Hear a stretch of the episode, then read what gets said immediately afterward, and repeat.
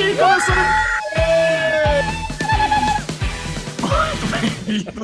Eu sou o Michel Arouca. Eu estou aqui com os meus amiguinhos que vocês já os conhecem, mas eu vou apresentá-los mesmo assim, começando com ele. Bruno, Bruno Clemente. E aí, Alezinho, Michelotes? O que, que o meu Ale falou no meio do caminho aí que eu não entendi nada? Só atrapalha a introdução, Só... não sei.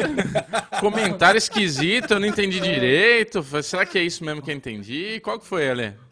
Vamos lá então. Ei, minha gente, estamos aqui. Alezinho Bonfá de Campinas. Como é que tá aí esse gritaria na orelha? Foi desculpa. É, aqui eu grito mais, aqui eu fico mais à vontade. Como é que tá, Alezinho? Campinas. Agora você fica aí nesse quartinho obscuro, a gente nunca sabe como é que tá o clima por aí. Cara, nem eu sei, viu? Eu tô há tanto tempo nesse quarto. Eu tô tantos dias nesse quarto que eu nem sei como é que tá a temperatura lá fora. Eu sei que tá frio, viu? Esses dias aqui em Campinas Nossa. tá uma onda fria. Eu não sei uma galera aí mandando foto no nosso grupo de piscina, calor, que tem uma galera aí do centro-oeste, do norte, parece que tá acima ah, dos 30 aí... graus, mas aqui em Campinas a friaca pegou. E aí na ZL, Chechel, você que é o rei da, do tatuapé, Aqui também a friaca bateu tenso. Eu tô com a camiseta, segunda pele, casaquinho, a noite lico aquecedor. Tá que tá aquela friaca no bumbum. Mas por aqui no Derivado Cast, esse que é o podcast número um do Brasil em áudio e vídeo, nós queremos dar as boas-vindas a todos os novos ouvintes. Você pode estar nos ouvindo no Deezer, no Spotify, no Google, no Apple, qualquer aplicativo de podcast. E nós também queremos te convidar a se inscrever no nosso canal do YouTube, porque sim, o Derivado Cast, yes. você pode assistir, você pode ver esses rostinhos rechonchudos, deliciosos, lindos, maravilhosos, no nosso YouTube. Vá lá, digite Derivado Cast, se inscreva agora mesmo. E por aqui, nesse podcast, tudo sempre começa com Arovenger! Arovengers! O Arovenger é o nosso bloco de vida social, rolezinhos, histórias divertidas. Obviamente, vida social está um pouco mais abafada por causa da pandemia, mas Alexandre Bonfá não passa uma semana sem uma peripécia, sem alguma não. coisa. E eu, eu, mal posso esperar pela, pela epopeia de hoje. Eu acho que o Alezinho a gente tinha que deixar sempre por último. Ele sempre é o. Ele dá, as histórias dele sempre dão uma abafada nas nossas histórias, né? Porque, putz, Sim. vai lá, Lezinho, mas eu quero que você conte tudo, vai. Tô curioso. Cara, começa por você, Bubu. Manda bala aí. Como é que foi seu final de semana aí na Granja Viana? Ah, você viu? E no fim, levantamos e deslevantou. Cara, não foi na Granja, né, na verdade. Foi aniversário da minha esposa e eu falei, a tia dela hum. tinha viajado para Gonçalves. E Olha. existe, existe a, a, mitologia aí, a história, né, o Lala Land aí, que Gonçalves tá que tá zero Covid, controladaço, você chega na cidade, bloqueio policial para medir a temperatura de todo mundo. E beleza, aí ela foi para lá, disse que realmente estava esse controle, essa limpeza, esse negócio. Como a gente está aí há seis meses, todo mundo enclausurado, aniversário dela, eu falei, porra, estamos aqui em quarentena, se lá é uma cidade em quarentena, vamos para lá. Comprei um ah, final de semaninha, é, comprei um chalezinho lá, um, comprei um final de semana pra gente passar no chalezinho gostoso, e a gente passou o final de semana muito agradável. Mas, cara, querendo ou não querendo, é uma exposição. Chegamos na cidade, ah, mediram vendo? só a minha temperatura, daquele jeito, sabe? Dá, dá licença, senhor. Puf, pronto, tá tudo certo. É, perguntou os nomes nossos lá, eu falei, o cara só anotou o primeiro nome, não anotou o nome completo, não anotou mais nada. É puro psicológico o negócio. E dentro da cidade, é, tava lá vários banners, cartazes, que era risco de multa, que todo mundo tinha que usar máscara só turistas usando máscara. Os moradores locais, tudo sem máscara na pracinha, na frente da igreja lá e tudo. É, os restaurantes também é, com menos movimento, com menos quantidade de mesas. É, alguns supermercados só podiam entrar duas pessoas por vez, que eram lugares menores e tudo. Mas foi, foi agradável, cara. Eu, a minha história boa que aconteceu foi um almoço que a gente foi. E eu, assim, cara, eu quando eu conheço o restaurante, eu não me incomodo aquelas coisas assim, prato para duas pessoas, né? Agora, quando você vai num restaurante novo, uma novidade, e daí só tem prato para duas pessoas, eu não gosto. Porque eu não, e se a pessoa não quer comer a mesma coisa que eu? Já me dá raiva, entendeu? Porque daí você tem que dividir um negócio que não é o que você queria comer. E foi o que aconteceu, né? Chegamos lá, tava lá, a Sabrina queria comer a costelinha, o pai dela tava lá com a minha sogra, também queria comer as costelinhas.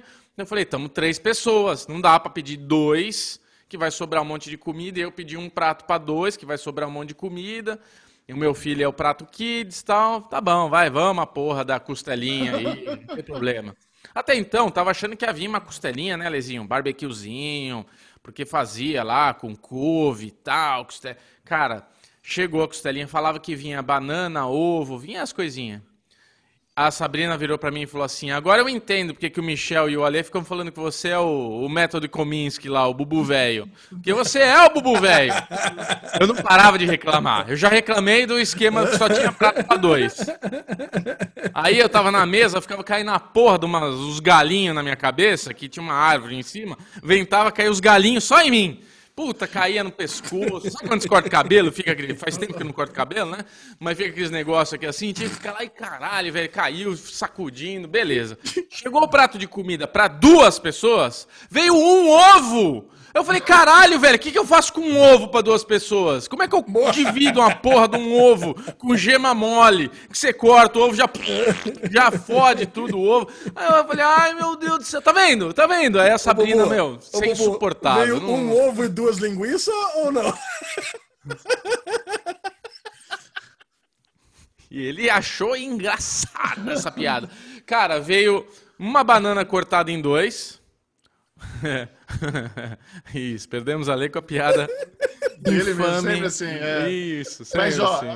É, é, é, essa, essa história é boa, Bubu, porque as pessoas não sabem o quanto você adora um ovinho frito. Bubu é daquele que vai no restaurante por quilo e tem. Sabe, quem quanto vai no restaurante por quilo sempre tem o que você gosta de pegar. Pegar um pastelzinho, Isso. pegar o estrogonofe e Bubu sempre pega ovinho frito. Ovinho. Tá lá, duro. Tá quatro horas ali no buffet, aquela porra dura, vocês crossinho em volta. Ele sempre pega ovinho. Então, realmente, Sempre. imagina que foi frustrante ter só um zóio para você Cara, como é que você pede um prato para dois, vem um ovo com gema mole? Não dá, cara. Não, para. Não tem que mais conversar. Olha esse moleque. Olha isso. Isso porque ele falou, vem duas linguiças e um ovo. Que, que... É Qual que é a piada? Não, eu, primeiro que eu tô achando uma diversão, né? Que o palestrinha aí duas semanas atrás veio criticar eu e o Xexão, porque eu fui fazer uma reunião de negócios em São Paulo e a gente se encontrou brevemente no, no restaurante em São Palestrinha. Paulo. De repente o cara me aparece, o cara me aparece passando o final de semana na estância turística de Gonçalves. Porra, não é? isso. é? Não é demais, Xexão? Você tá achando normal isso? Daqui a pouco ele vai pegar uma linguiça e dois ovos do restaurante. Pô, que que... O Ale foi mais longe, né, na história. Cara, você tem razão. Você tem razão. Mas eu acreditei na referência. A tia da Sabrina foi e ela falou, e ela falou que, meu, a cidade super controlada, tudo limpinho, ah, tudo não sei o quê. E não foi assim, cara. Eu acho que cada um enxerga as coisas como ela tá se cuidando. Então, eu sei, eu, eu, eu, é o que que eu falo. Eu queria ser muito mais que nenhum Ale. Eu não consigo. Eu sou um puta de um maluco, né? Eu não consigo sentar num lugar e olhar pra, pra minha mesa, pro meu prato. Eu fico observando tudo, tudo que tá acontecendo. Eu fico. Repar... Então, assim, eu tava lá. Beleza, sentei na mesa. Tá tudo limpinho. Garfinho dentro do saquinho. Tá tudo delícia. Daqui a pouco eu vejo a mesinha lá, dois metros seis mulherzinhas levantar e ir embora. A tia levantou, beleza, saíram as tias lá, veio a garçonete, tirou tudo da mesa. Cadê o alquinho, filha? Cadê o borrifador? Cadê o desinfetol? Cadê o Listerin? Cadê as merda lá, o Pfizer lá? Como é que é o nome, né? Listerin, aquele bagulhinho que passa no chão. Eu esqueci. Enfim, cadê os, os produtos químicos aí para matar o germe, as tretas, o vírus? Nada, nada. Aí eu, puta, aí eu fiquei mal, eu cara. Eu falei, porque... eu falei que Bubu ia ser fiscalzinho de quarentena, que ia ficar é. você assim, tá sem máscara, cuzão, cadê o cogel na mesa? Vai ser assim, até Não, fiscal, cara, fiscal. É. Não me diverti, não fiquei à vontade. Fiquei o fim de semana e tô em quarentena. Agora eu tô, tipo, não vou ver meus ah, pais. bosta. É. Ah. Não, não vou ver meus pais. Eu, eu acreditei, cheguei lá, não foi como eu esperava, mas já tava lá. O que, que eu ia fazer? Pegar o carro e voltar, né? Então, assim, eu vou ficar isolado agora com a minha mulher e meu filho, cara. Uma bosta. Meu sogro e minha sogra foram, né? Mas, ah, seu sogro e a sua sogra foram ainda? É, pois é. Você não tá prestando atenção na história, Ele já mencionou o sogro. Já Cara, ele tava, eu tava... tava se engasgando com a saliva de, da risada dele. Não, cara, eu tô pasmo com essa história, porque o Bubu mandou vários vídeos pra gente no, no grupo. Eu achei que você tava numa trilha ali no condomínio, lá do, do seu sogro, do seu conta, pai. Conta lá, do vídeo. Conta ele, conta ele na montanha ao ar livre de máscara, ali. Conta.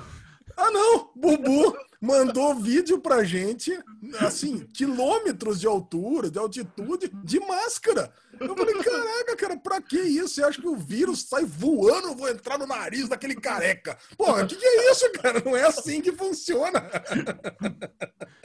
É assim, Ale, aonde eu tava é uma trilha que não é que a gente tava Indiana Jones esbravando a natureza. É uma trilha o qual várias pessoas estão fazendo a gente estava ali e tinha mais cinco, seis pessoas na mesma, na, na mesma pedra, né? Onde a gente estava ali, onde a gente subiu.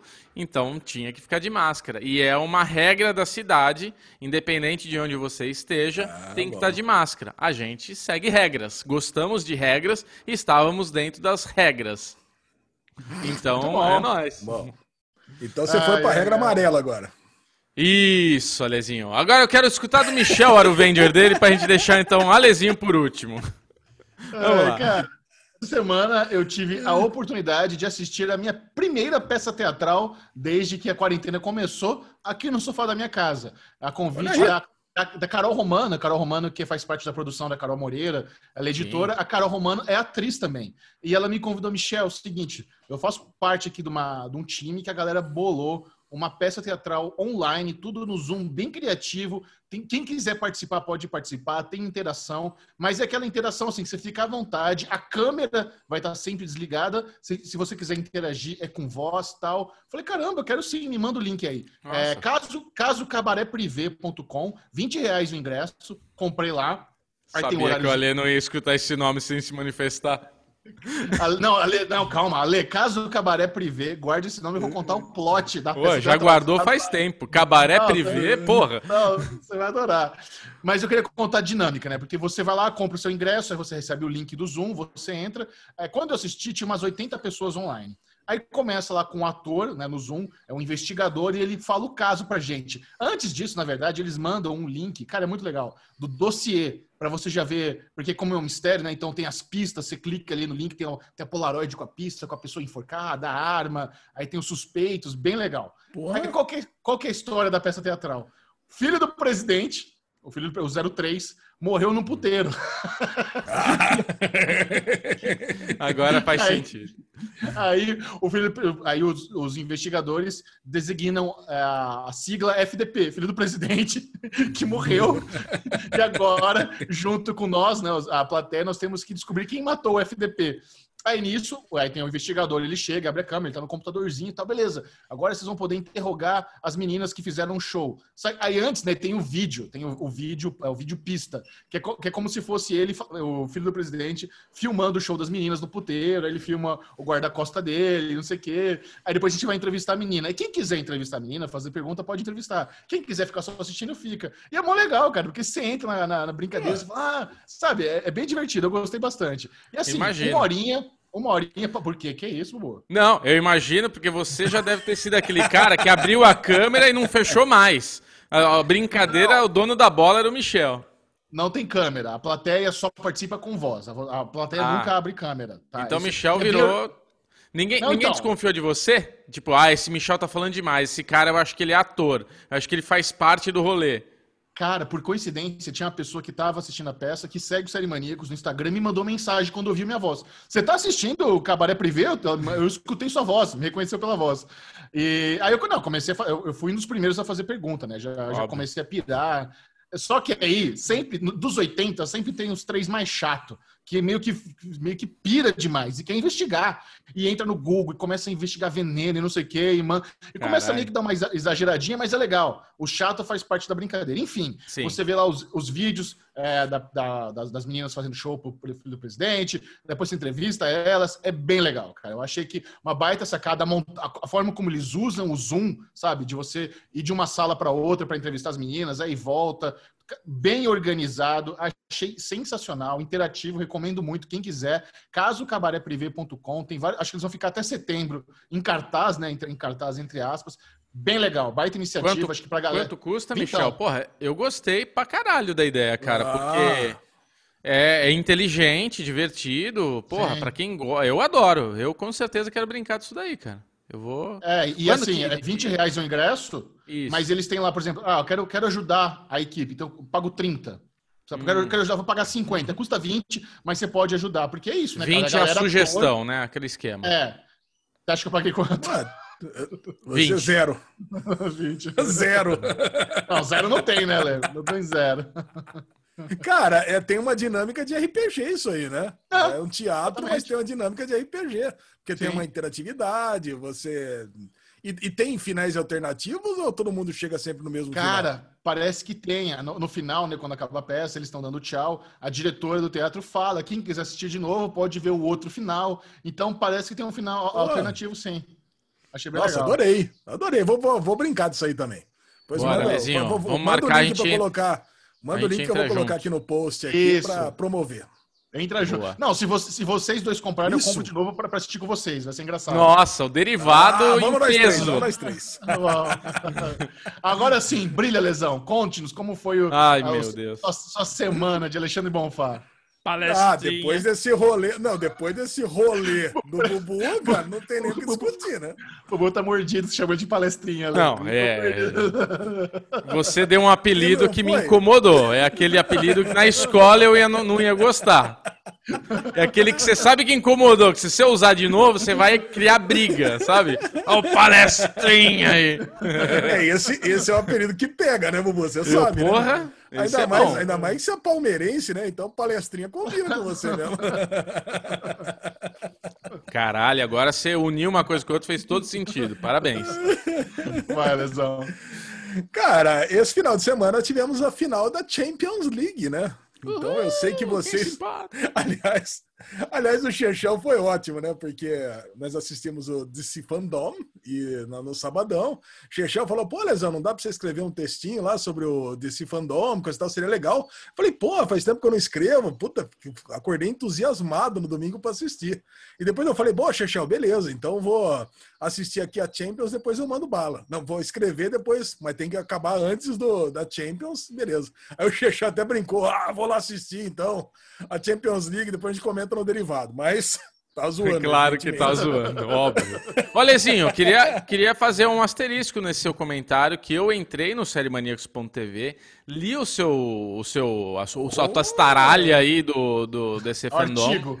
Primeiro, que o artigo é muito bom, tá muito bem escrito, muito boa. gostoso, leitura boa, aquela obrigado. cagadinha gostosa que já vê tudo ali gostoso. E obrigado por citar o Bubu. Bubu tá ali no textinho também, falando Lógico. que o Bubu teve isso, teve aquilo, meu brother. Então, um abraço para você, Alezinho, pelo brother. E para quem está nos escutando, vai lá dar um clique para ajudar o amiguinho ali, que ele ganha 0,01 centavo a cada clique. Muito obrigado, Bubu. Muito obrigado. Gostei de escrever. Foi, foi muito divertido escrever o, o textinho para Série Maníacos. Foi. Agora, depois, Felipão, tá? Meu filho estava aqui em casa, mora aqui em casa, evidentemente, né? A gente vai assistir o a final da Champions, que foi entre PSG e Bayern. Cara, e aí tem uma galera que estava torcendo pro PSG, porque o Neymar é o atacante do PSG, e tem uma galera torcendo contra o PSG, porque o Neymar é o atacante do PSG. aí tava tendo uma promoção daquelas latinhas de 5 litros de Heineken, o Felipão já foi lá, já comprou logo quatro. Então, Lata de 5 litros? É aqueles barrilzinhos, sabe? Ah, ah chopeirinho. Aquela chopeirinha, cara. Então, é, o Felipão me enche de orgulho, né, cara? Passou lá no, no supermercado, falou, pai, comprei umas latinhas de cerveja aqui. Já comprou cinco latas, cinco barril de cinco litros para nós dois. Só nós dois.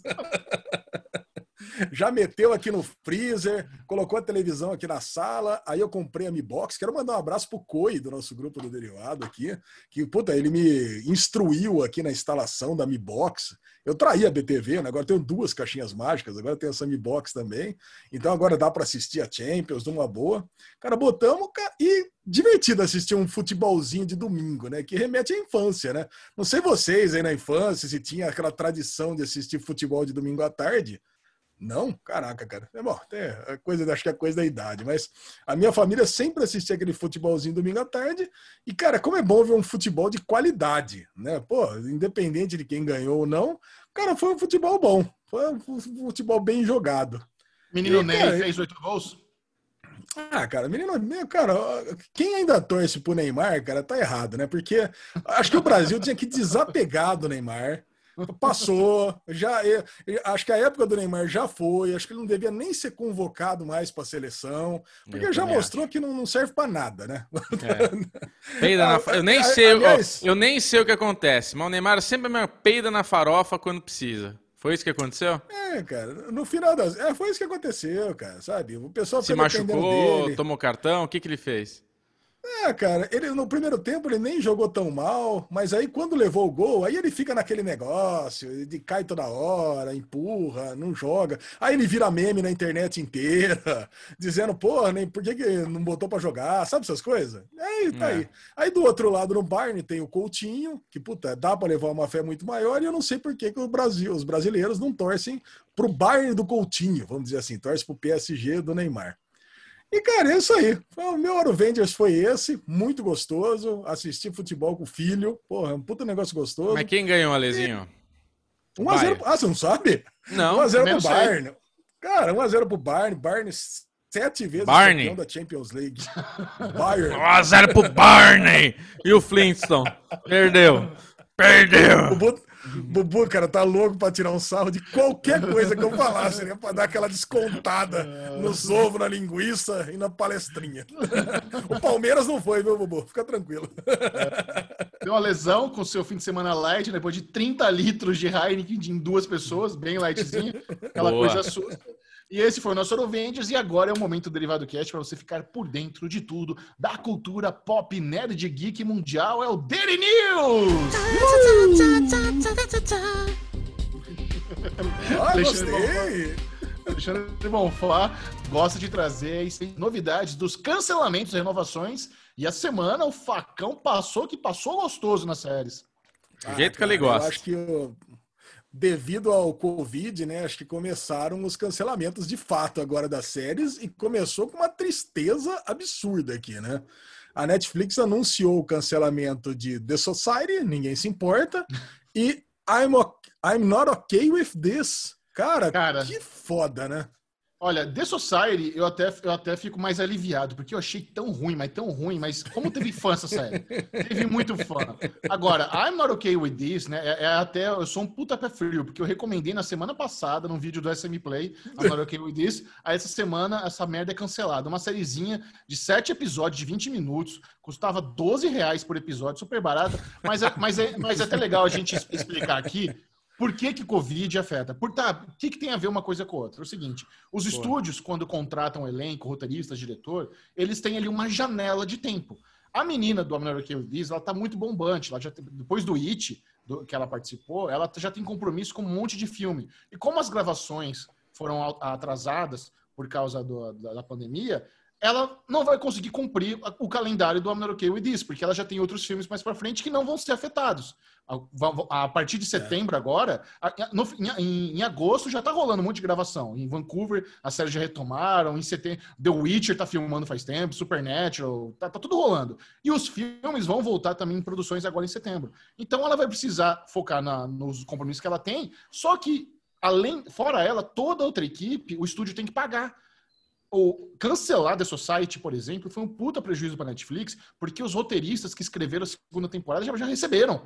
Enfiaram no lixo. Todo o trabalho dos roteiristas, por exemplo, foi pro saco. A galera de, pré-produção inteirinha, que faz figurino, que faz é, direção de arte, todo mundo recebeu e não vai usar nada. Então é puta preju. Só que seria um preju muito maior estender esse, esse calendário. Por isso que é cancelado, por isso que afeta. E é uma pena, porque beleza, The Society realmente, pra mim, é muito zoado, mas tinha muito fã, então a gente não pode desmerecer os fãs de The Society. Agora, I'm Not Okay With This era uma série pequenininha, barata, bonitinha, que deixou um puta gancho pra segunda temporada. Exato. E agora, é- essa me machucou bastante. Puta, que pena, né, cara? Essa a gente vai sentir É. falta.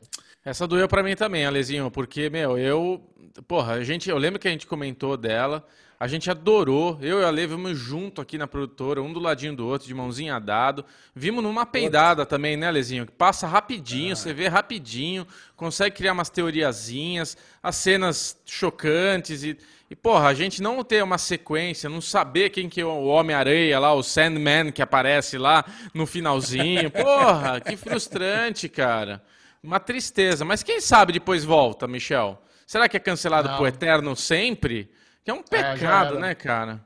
Pecado. Não, já velho. era. Porque as pessoas envolvidas, né? Tem produtor de Stranger Things, produtor de The End of the Putz. Fucking World, a galera do elenco, tá todo mundo tá trampando, a vida segue. Então não é- vai ser muito difícil retomar isso. É, é complicado.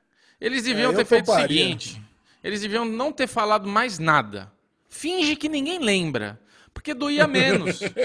Sabe como é que é? Agora Eles dói saber. É, então. Mas eles fazem isso bastante já. Por que não fizeram com essa? Que essa ia doer menos, se a gente não soubesse, pelo menos. É. É, pelo menos, cara, o que eles podiam fazer agora é enfiar lá na Miller World, né? Pra Que continuar em quadrinhos, né? Que Pode é, já que a, na- é que a Netflix comprou, comprou a Miller World, que é a editora do, do Mark Miller, então continua por lá, pelo menos pra gente saber o que acontece nessa história, né? Que é uma puta uma história boa.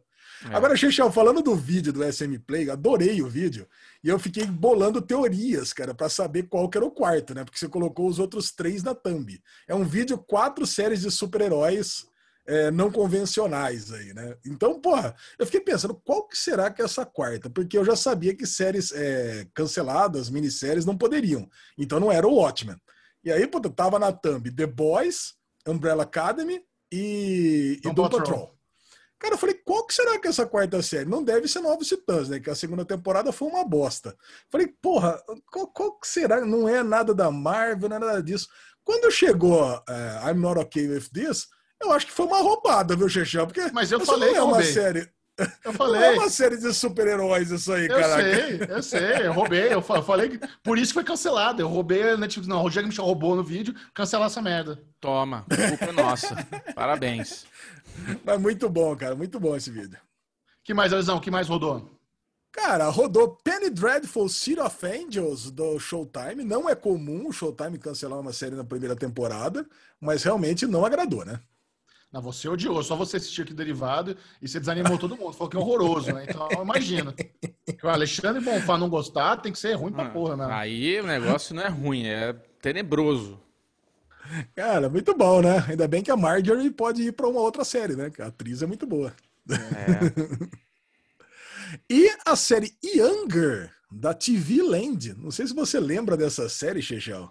Tá, ela vai ser encerrada na sétima temporada. Ainda não foi ao ar. Então a gente não sabe se ela foi cancelada ou finalizada, aquela eterna discussão. Que ela tinha sido renovada para a sétima, agora foi informado que vai, ser a última temporada. Agora, não sei se você lembra o plot dessa série. Não, não me lembro.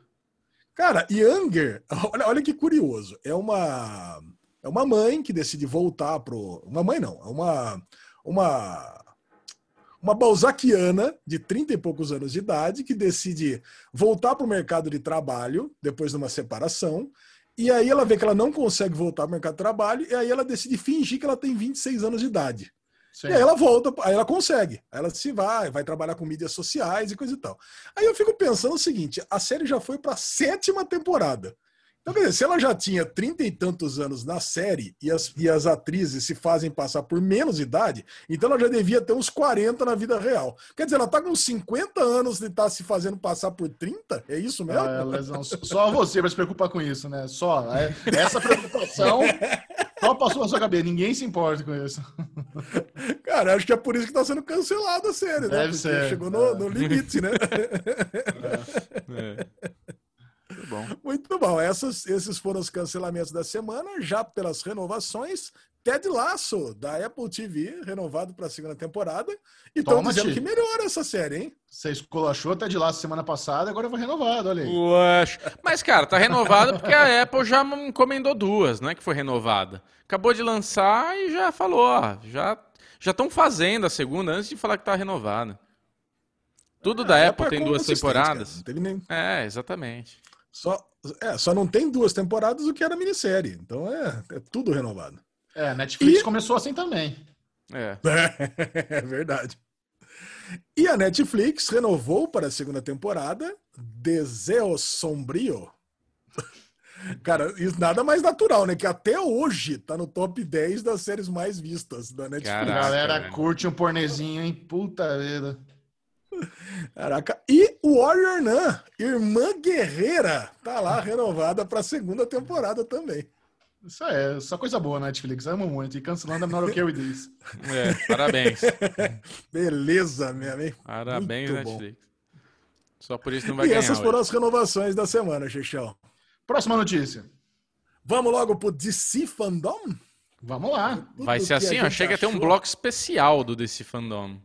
Eu, pelo menos, passei das duas até as 10 da noite assistindo DC Fandom, assisti todos os painéis desse Uou. evento maravilhoso, cara. Eu realmente fiquei impressionado porque eu não imaginava que fosse gostar tanto de um evento de painéis transmitidos via computador. E aí, eu quero saber de vocês. É, vamos que começar com, com, o que a gente tinha medo, né? Para começar, a, a banda vai, vai aguentar, o servidor vai aguentar o DC? Eu, eu perdi a estreia, então eu assisti o primeiro painel só na reprise. Então, quem tava lá na hora que começou, sabadão, duas da tarde, assistiu de boa, Bruno Clemente, como foi para você? Se deu play, funcionou gostoso, deu uma travadinha, como é que é? Pra, a minha experiência não foi tão boa, mas assim, eu de verdade não sei falar se o problema foi a banda deles ou se foi a minha Wi-Fi. Como eu estava em Gonçalves, a Wi-Fi não era aquela cremosidade toda, né? Então assim, eu tava com Safari, eu tava com Chrome, tava baixando Opera, tava baixando a puta que pariu para ver se dava, porque ele entrou no DC Fandom, passa um teaserzinho e ficava numa tela DC Fandom azul e não começava. Na hora eu já fiquei desesperado, Bubu, ansiedade em pessoa, né? Michel me conhece muito bem. Já, o que, que eu faço? Ligo pra Lê, vamos ligar pra Lê. Alesão, me conta, você tá vendo? Aí o, o Ale, cara, o Ale é pior que nós, viu? O Ale tá virando um vovonauta de prima, viu? Ô, Alezinho, tá muito novo pra virar vovonauta assim. O Ale tava no site do Schedule, o Michel. Ele tava, ah, tô aqui no site, tô aqui com a capa da Mulher Maravilha aqui, não começou ainda. Eu falei, não, Ale, você tem que entrar no dcfandome.com. Ah, vamos lá. Olha o tri... ah, agora sim, agora eu tô vendo o teaser e tal. E começou de imediato pra você, né, Ale? Você Cara, assistiu é o teaser assim- e começou já a live, né? Não, só responde. Não, não- tinha, Senão você tinha vai falar que eu sou problemas de- palestrinho e você vai palestrar agora. Não, tinha problemas de tinha problemas de UX o site. Eu acho também, porque ele não tinha um autoplay, né? Então, quando Uhum. você entra no site de cara, aí você você cai no primeiro você cai naquela telinha lá naquele modalzinho que manda para o schedule, modal, que cai para o schedule. Aí você vai para o seu schedule para você agendar a, a sua- a- as suas palestras. Cara, isso, esse era o padrão do site. Então, como eu tinha entrado antes, eu, eu já caí naquela tela e não tem ali um, um- Quando você clica em cima lá na- no logo, você não volta, você fica ali preso naquela tela ali. Então você teria que realmente digitar de novo de C Fandom para voltar para aquela primeira tela. Você assiste lá o teaser, esse primeirozinho, e ele fica parado. Aí você tem que ficar clicando no refresh. Não tinha um autoplay mesmo. Cara, É. então eu acho que tinha, tinha algumas deficiências de UX no site. Boa. É, e eu, eu sofri, pra, eu perdi bastante da, do início. Eu não vi a Aline e o Borgo em tamanho mais natural, eu só vi eles é, menor que Funko ali na tela, que eu achei isso bem bizarro da parte deles. Não sei porque deixaram a Aline e o Burgo tão bostão. Porque, cara, porra, tamo ali com os apresentadores, tudo bem, a gente tinha uma tela com muitas pessoas ali aparecendo. Mas na hora que o Borgo ou a Aline falava, podia dar um destaque pra eles, né? Pra Ah, gente não, enxergar. Mas o legal é isso, é como se eles estivessem numa arena gigante, num domo, e tá lá o elenco de Mulher Maravilha no telão, e eles estão lá embaixo porque o- o- é, eles estão num ambiente muito grande. Acho que ficou legal, não achei zoado eles pequenininhos. Ah, eu não me com- incomodou um pouquinho. eu é que eu queria ver a Aline, entendeu? Eu queria ver a Aline mais bonitona ali, destacada, enxergar a Aline. Não dá nem pra ver os dois. A gente conhece os dois, mas pra quem assistiu, fala: o que, que é esses miniatura aí, entendeu? Não dá nem pra você reconhecer quem que era quem. Mas tudo bem. É que você perdeu a É. intro. Eles, na, na intro eles estão em Isso, tamanho real. mas é é, é, exato, é o que eu falei. Não, tipo, não consegui ver essa introdução. Depois, eu queria fazer um elogio aqui, porque depois eu fui ver a live que o Thiago Romariz fez. E, cara, foi maravilhoso, assim, eu achei que ele teve uma, um wisdom ali para criar o que ele fez. Provavelmente ele teve autorização das pessoas para fazer Ele- aquilo. ele, no- fala, no- ele fala no é, começo. Exato, no YouTube e tal. Porque, cara, que puta trampo que ele fez. Porque ele tava é, respirando a nerdice que a gente tava respirando, então você vê as reações dele ali no momento. Tinha horas que você, o Alezinho até brincou, pô, o cara tá parecendo um bubu, não para de falar, cara, eu quero assistir aqui. E, por- porque era legal, né, acompanhar ele, os comentários, as reações, e ao mesmo tempo ver ali tudo que tá sendo mostrado. Então, assim, como eu tava em Gonçalves, e eu comecei a ter essa deficiência de Wi-Fi e tudo, e também tinha que ficar com a minha esposa, meu filho, porque a gente estava ali celebrando o aniversário da minha esposa, eu falei, depois eu vou assistir a live do Romariz. E assisti. Fui ver o que eu me interessava na live dele. Adorei, cara. Porra, foi ótima. Melhor coisa que eu fiz na, na vida. Agora, pra vocês, como é que foi? Porra. É, eu, eu, como eu disse, eu não peguei desde o começo, né? Então eu assistia mais no. no- eu, come, eu acho que eu entrei seis da tarde quando eu comecei pra, a ver o- os painéis. E, e para mim entrou tranquilo, foi muito legal. Eu, eu achei a ideia de ser tudo pré-gravado muito bom, porque aí você consegue ter o horário certinho das coisas. Fica redondinho. 18h45 tem o painel, 7h05 tem outro. Então, essa é a vantagem do pré-gravado. Você consegue deixar organizado. A interação com os fãs, eles também fizeram pré-gravado. Então tem a perguntinha do Zé Ruela lá da Malásia e entra no vídeo com a galera, o cara conversando com a Gal Gadot, fica bonitinho.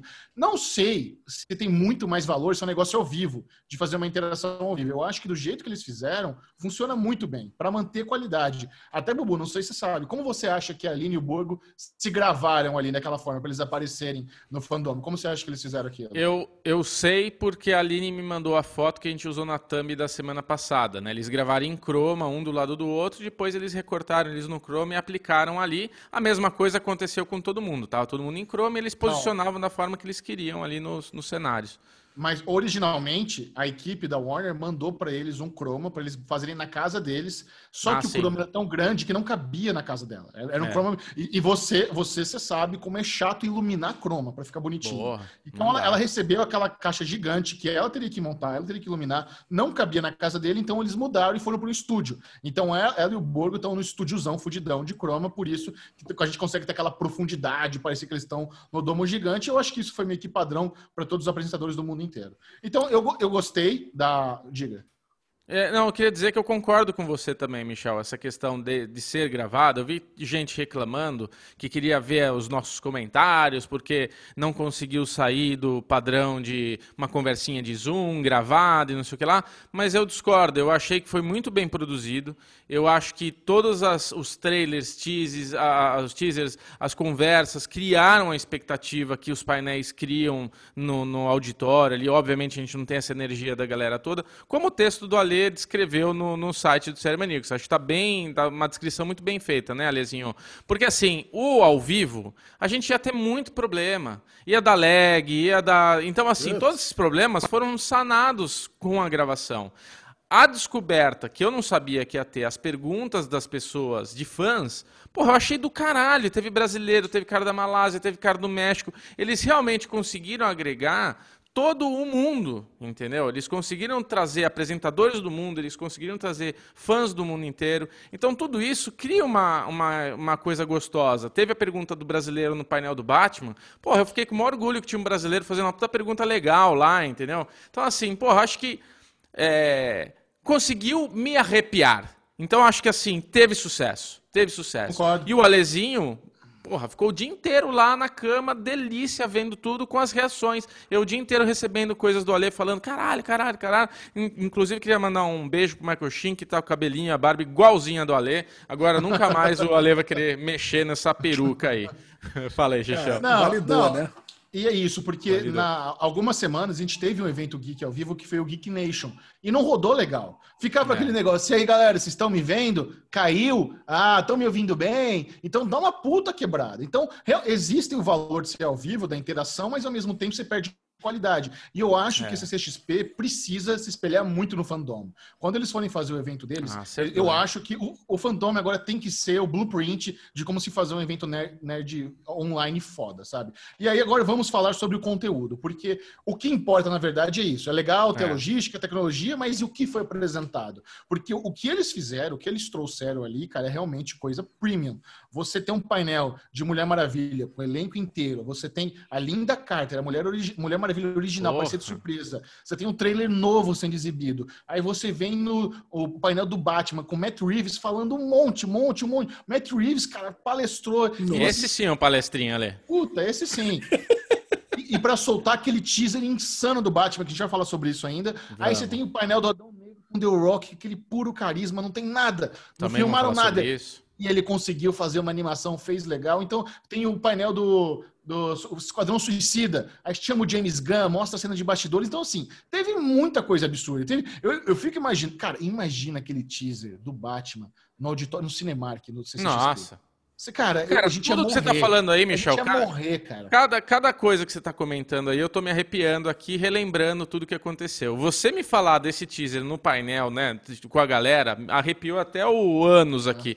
Cara, criou, criou o que a gente queria que criasse. A gente sabe das, das limitações e a gente tem que relevar as limitações, porque é a realidade que a gente está vivendo. Então, assim, dentro do que a gente tem, o que poderia ser diferente, entendeu? Não, acho que eles conseguiram... É, eu, eu eles conseguiram criar um, um, um caminho de tipo CCXP. Dá para o que, que a gente aprendeu com o Fandome? O que, que a gente aprendeu com a Comic Con San Diego? Vamos agora próximo step ahead. O que, que a gente faz a mais, entendeu? Então assim dá para ir evoluindo com, esse, com o que aconteceu, cara. E a Fandome foi sucesso.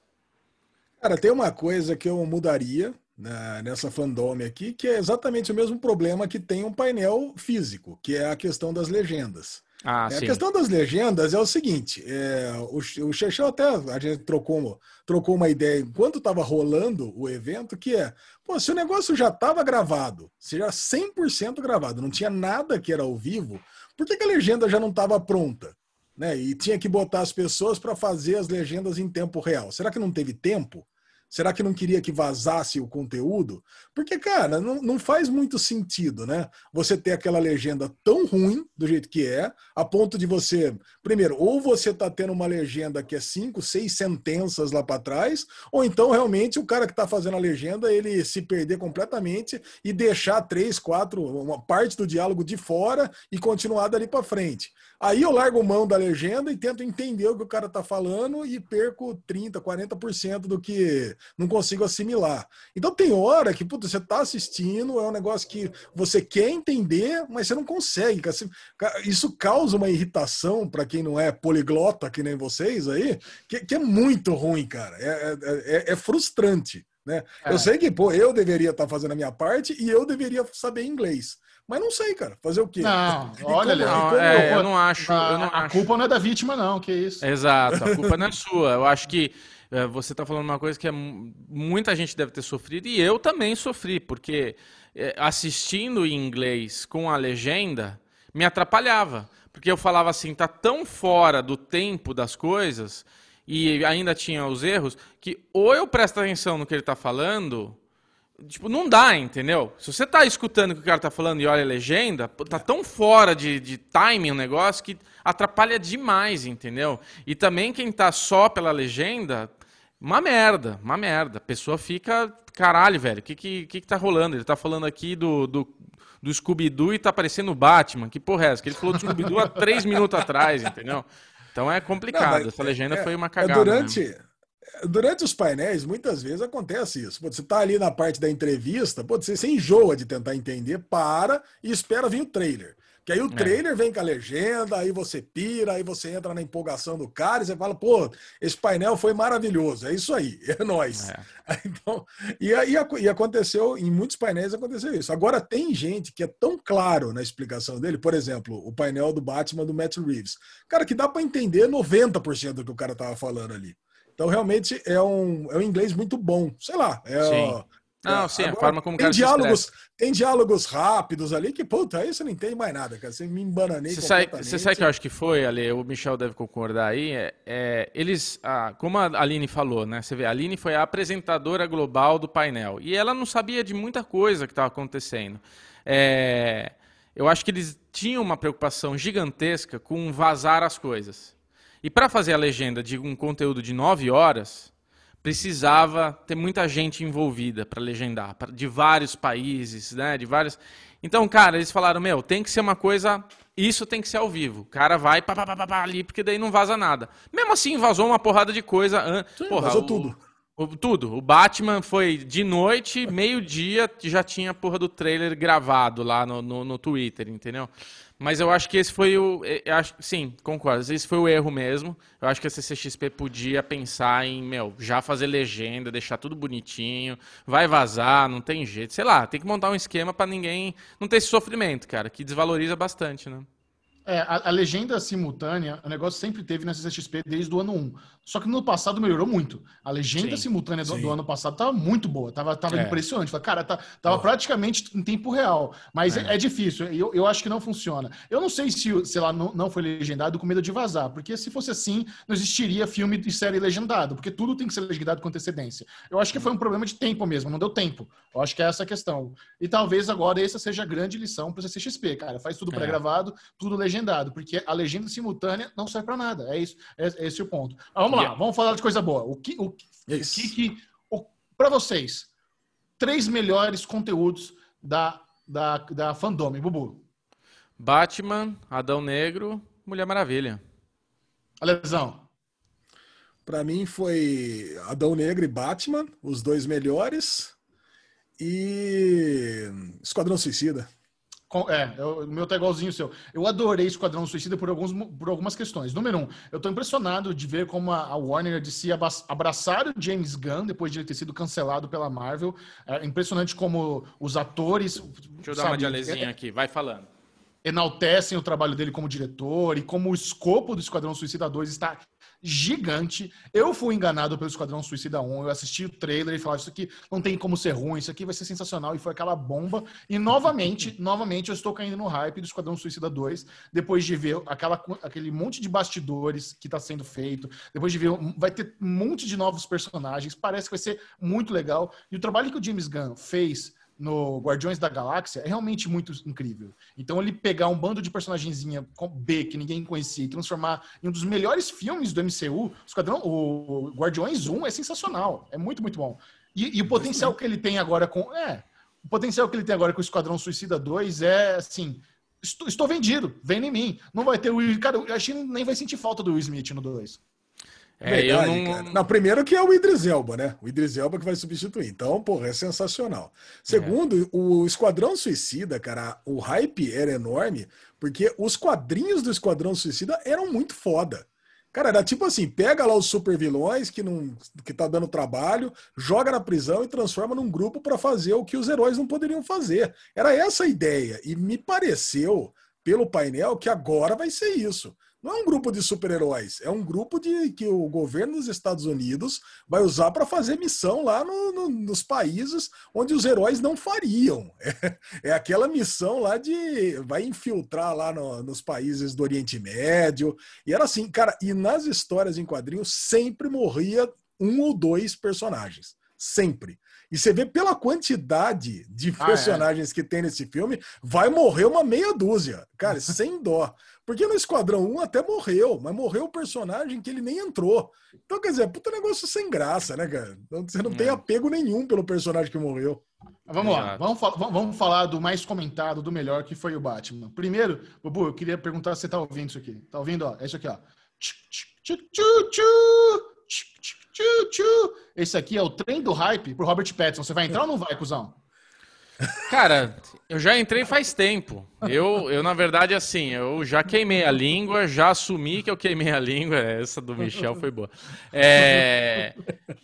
Não tenho o que falar, cara. A gente tem 25% do filme gravado, que foi o que foi falado ali pelo Matt, né? Falou que temos 25 tal, vamos mostrar o teaserzinho e toma essa sabugada no meio da tua testa, seu animal. Todo mundo que tá falando mal, todo mundo que tava aí negativo, pessimista, pode parar com tudo. Eu perdi a conta de quantas vezes eu vi o trailer, escrevi isso no Twitter, quem me marcou lá, falando, ei, Bubu, foi convencido, não sei o que lá. Cara, perdi às vezes. Eu assisti várias vezes a, a sonoplastia, o vídeo.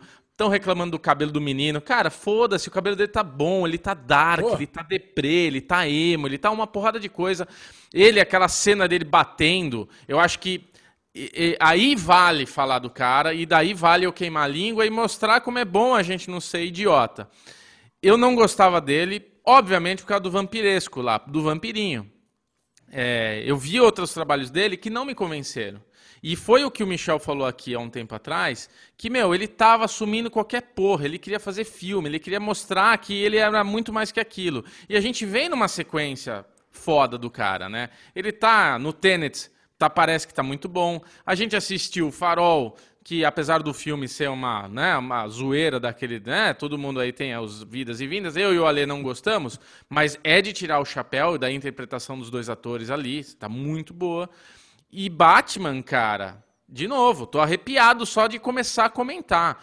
Então volto para o que eu ia falar. A cena dele, que o cara fala, tá, e daí? O que, que você tem aí? E ele dá aqueles Kung Fu lá de 3, 4, 5 golpes, derruba o cara, e no final tem aquela batida mais Punisher, de tipo, foda-se, vou te arrebentar agora, porque é isso, ele dá um tum-tum-tum, cai, aquele negócio de tipo, aquilo é lindo, cara. Caralho, velho, que sinistrão esse Batman. É isso que eu quero ver. Então, tô apaixonado, cara. Eu, assim, o Matt Reeves ele falou um negócio que, ah, veremos uma Gotham com a corrupção da polícia, veremos coisas inéditas. Eu tudo que ele falou para mim foi muito xalalá. Eu acho que tudo que ele falou a gente já viu mas eu tô gostando dessa roupagem que ele tá colocando. A, a, o filme do Tim Burton tem esse negócio de corrupção, Batman Begins tem esse negócio da corrupção, a gente tem Gotham, né? A série Gotham explorou muito esse negócio de corrupção. Então, assim, eu não vejo grandes novidades, mas eu vejo grandes oportunidades nesse filme, ainda mais com esse elenco maravilhoso que a gente vai ter.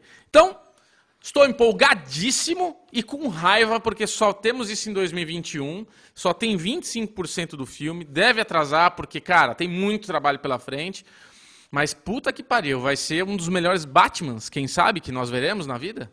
Alezinho, você arrepiou quando ele diz eu sou a vingança, né? Porque essa é aquela Nossa. clássica. Eu sou, eu sou a vingança, eu sou a noite, eu sou o Batman. Essa é a, a, a, a frase clássica, né?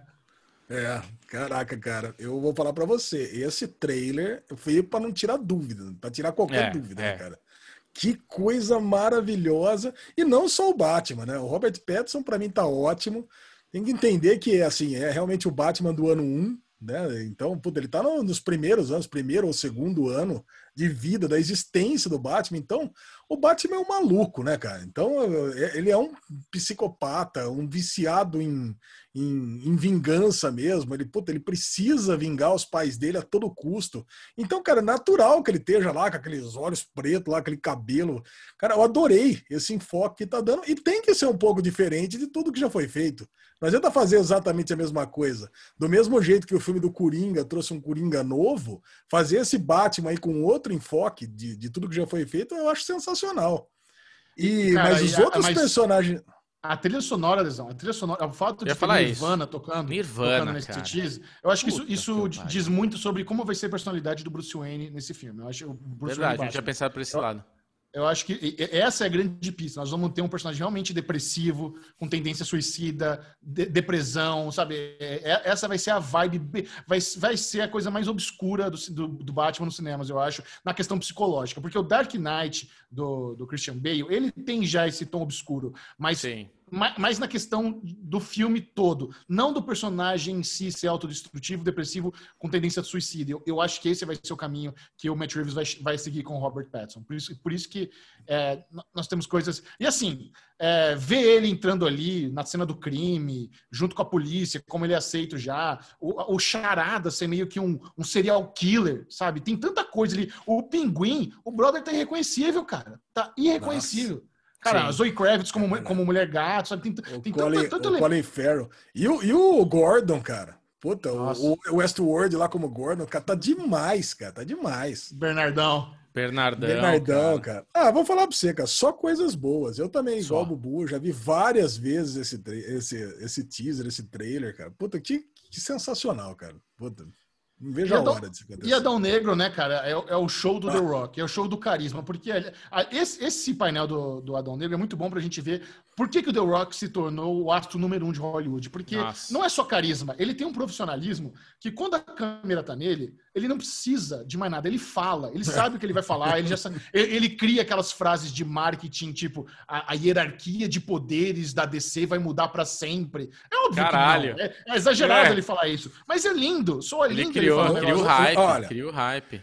Eu tenho, eu tenho muito para falar sobre isso, cara, porque a hierarquia de poderes da Marvel mudou completamente depois que foi criada a MCU. Porque o Vingadores, cara, era um grupinho relegado lá para terceiro, quarto escalão, cara era X-Men, depois o universo do Aranha, depois Vingadores, Homem de Ferro, Thor. Cara, eram personagens secundários. Depois que entrou realmente a MCU, puta, esses são os personagens que todo mundo quer ver. Todo mundo Mas quer não é isso. Não é isso Cara, que ele quis eu... dizer. Ele quis dizer que o Adão Negro vai ser o personagem mais poderoso, mais poderoso que Shazam, mais poderoso que o Superman. É isso, é hierarquia, é, ele não deixou... é de popularidade, é hierarquia de Cara, poder. Vai ser o personagem deixou no ar o Adão Negro deixou no ar Adão Negro e Super-Homem de tipo, cara, é. essa treta aí não sei quem leva, é. não.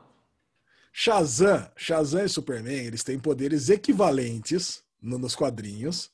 E só que com a vantagem que Shazam ainda tem a magia. E Shazam e Adão Negro, eles são equivalentes também. Sim. Então, cara, não é assim, a hierarquia de poder, eu acho que faz sentido, mas ele também estava se referindo à hierarquia de poder de popularidade, sim. E você pode ter certeza, até estou brincando com isso, você pode ter certeza que seus sobrinhos vão pedir o bonequinho do Adão Negro.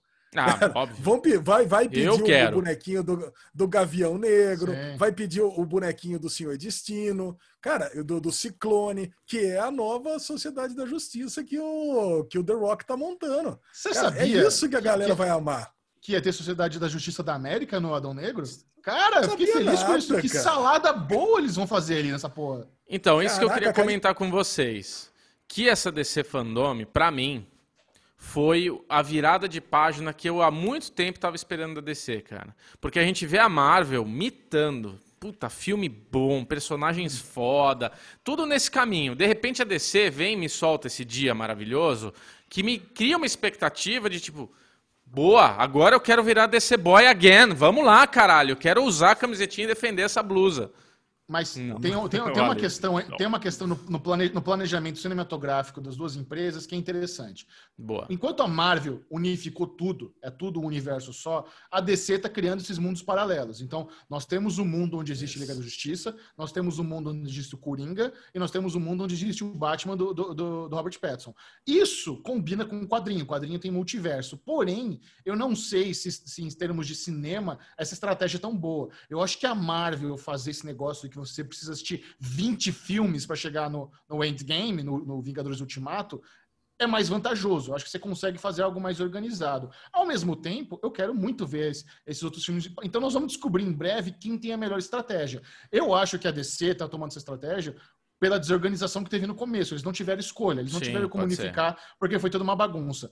Uh, agora, vai funcionar ter Ben Affleck como Batman no, no Liga da Justiça 2, sendo que o Robert Pattinson vai ser muito mais aclamado do que ele? Você acha que não vai ter uma briguinha de ego aí né, no final Não, aí, aí eu tenho uma desculpa boa. Não, aí não, a DC... Lance, la... Aí a DC tem uma, uma... Sério? Aí a DC vai. tem uma desculpa boa. que é o Flash. O Flash ele faz o que quiser com essa timeline bagunçada. Ele pode girar lá não. e juntar todo mundo. Mas vai, Vai ficar é. separado. Não vai unir, sim, vai ficar separado sim. de qualquer forma. Não, cara, o, o lance é o seguinte: para falar sobre isso, cara, um dos melhores painéis que ninguém comenta que teve na, na DC Fandom foi o painel que tava lá o Jim Lee, o Arada e o Greg Berlanti. Cara, o Greg Berlanti deve ser o cara mais nerd do mundo. É, acho ser. que não tem cara mais nerd e o cara que não, mais trabalha no mercado no, no, mercado do que o Greg Berlanti. Né? Ele tá, ele tá em quem? 45 séries hoje? Por aí. É, cara, é que o o Jim assim, Lee também, né? Tá ali, pau a pau, pra quem é mais nerd. É, é, que o Jim Lee ele cuida mais da parte de filmes e o Greg Berlanti cuida mais da parte do, das, séries. séries. É. Eu abandonei o Arrowverse faz muito tempo, mas você sabe que o The Flash dos filmes, né? O Qual é o nome do atorzinho lá? O... Essa, essa Ezra, Ezra, Miller. O Ezra Miller ele participou da, da Crise nas Infinitas Terras, né? Que foi o último crossover ah, é? que teve das séries. Ele participou. Então, cara, esse foi o ponto de, de partida para mostrar que realmente existe o um multiverso. Esse painel chamou Multiverso 101. Então, cara, quando é, aí ele mostrou que apesar da crise nas infinitas terras, dos quadrinhos aconteceu isso, né? Juntou e transformou tudo numa terra só. Todos os heróis de todos os multiversos vieram tudo parar aqui na, na, na terra que sobrou. Lá no Flash. Nesse, é não, não foi graças ao Flash, não. Foi graças ao, ao monitor e ao anti-monitor. Mas o. Mas o. No, mas no, no, no, universo da Marvel, né? Nesse multiverso Marvel, que existe filmes e séries, eles deixaram claro que vão, vão continuar existindo pelo menos aí oito, nove terras conhecidas. Inclusive, cara, é, se você pegar ali Novos Titãs e Doom Patrol, que original, se você pegar a primeira temporada de, de, de Novos Titãs, onde o Mutano estava lá na casa do, da Patrulha do Destino, agora já mostrou que são terras diferentes. O, o Patrulha do Destino está numa terra, Novos Titãs está em outra. E aquele Mutano estava numa outra Patrulha do Destino completamente diferente daquela que existe. Então, cara, é eles pretendem realmente continuar com várias terras, Supergirl em uma, a galera do Arrowverse em outra, os filmes em outra, mas podendo se encontrar e cada vez se encontrando mais entre séries e filmes e tudo mais. Cara, eu e assim, e pela primeira vez eu vi que essa essa essa nau perdida da DC parece que tem um planejamento, existe um planejamento. E a única coisa que não tem planejamento, que foi uma coisa uma solicitação atendida dos fãs, eu acho que a gente tem que falar um pouco aqui, foi o Snyder Cut. é a única. Snyder Cut, a Lê não está nem um pouco hypado, ele não compra. Nós tivemos aí a imagem do, do Dark Side finalizado, que eu esperava mais. Ah. Não, não, não, não, gostei muito desse Dark Side, não. Achei um, assim.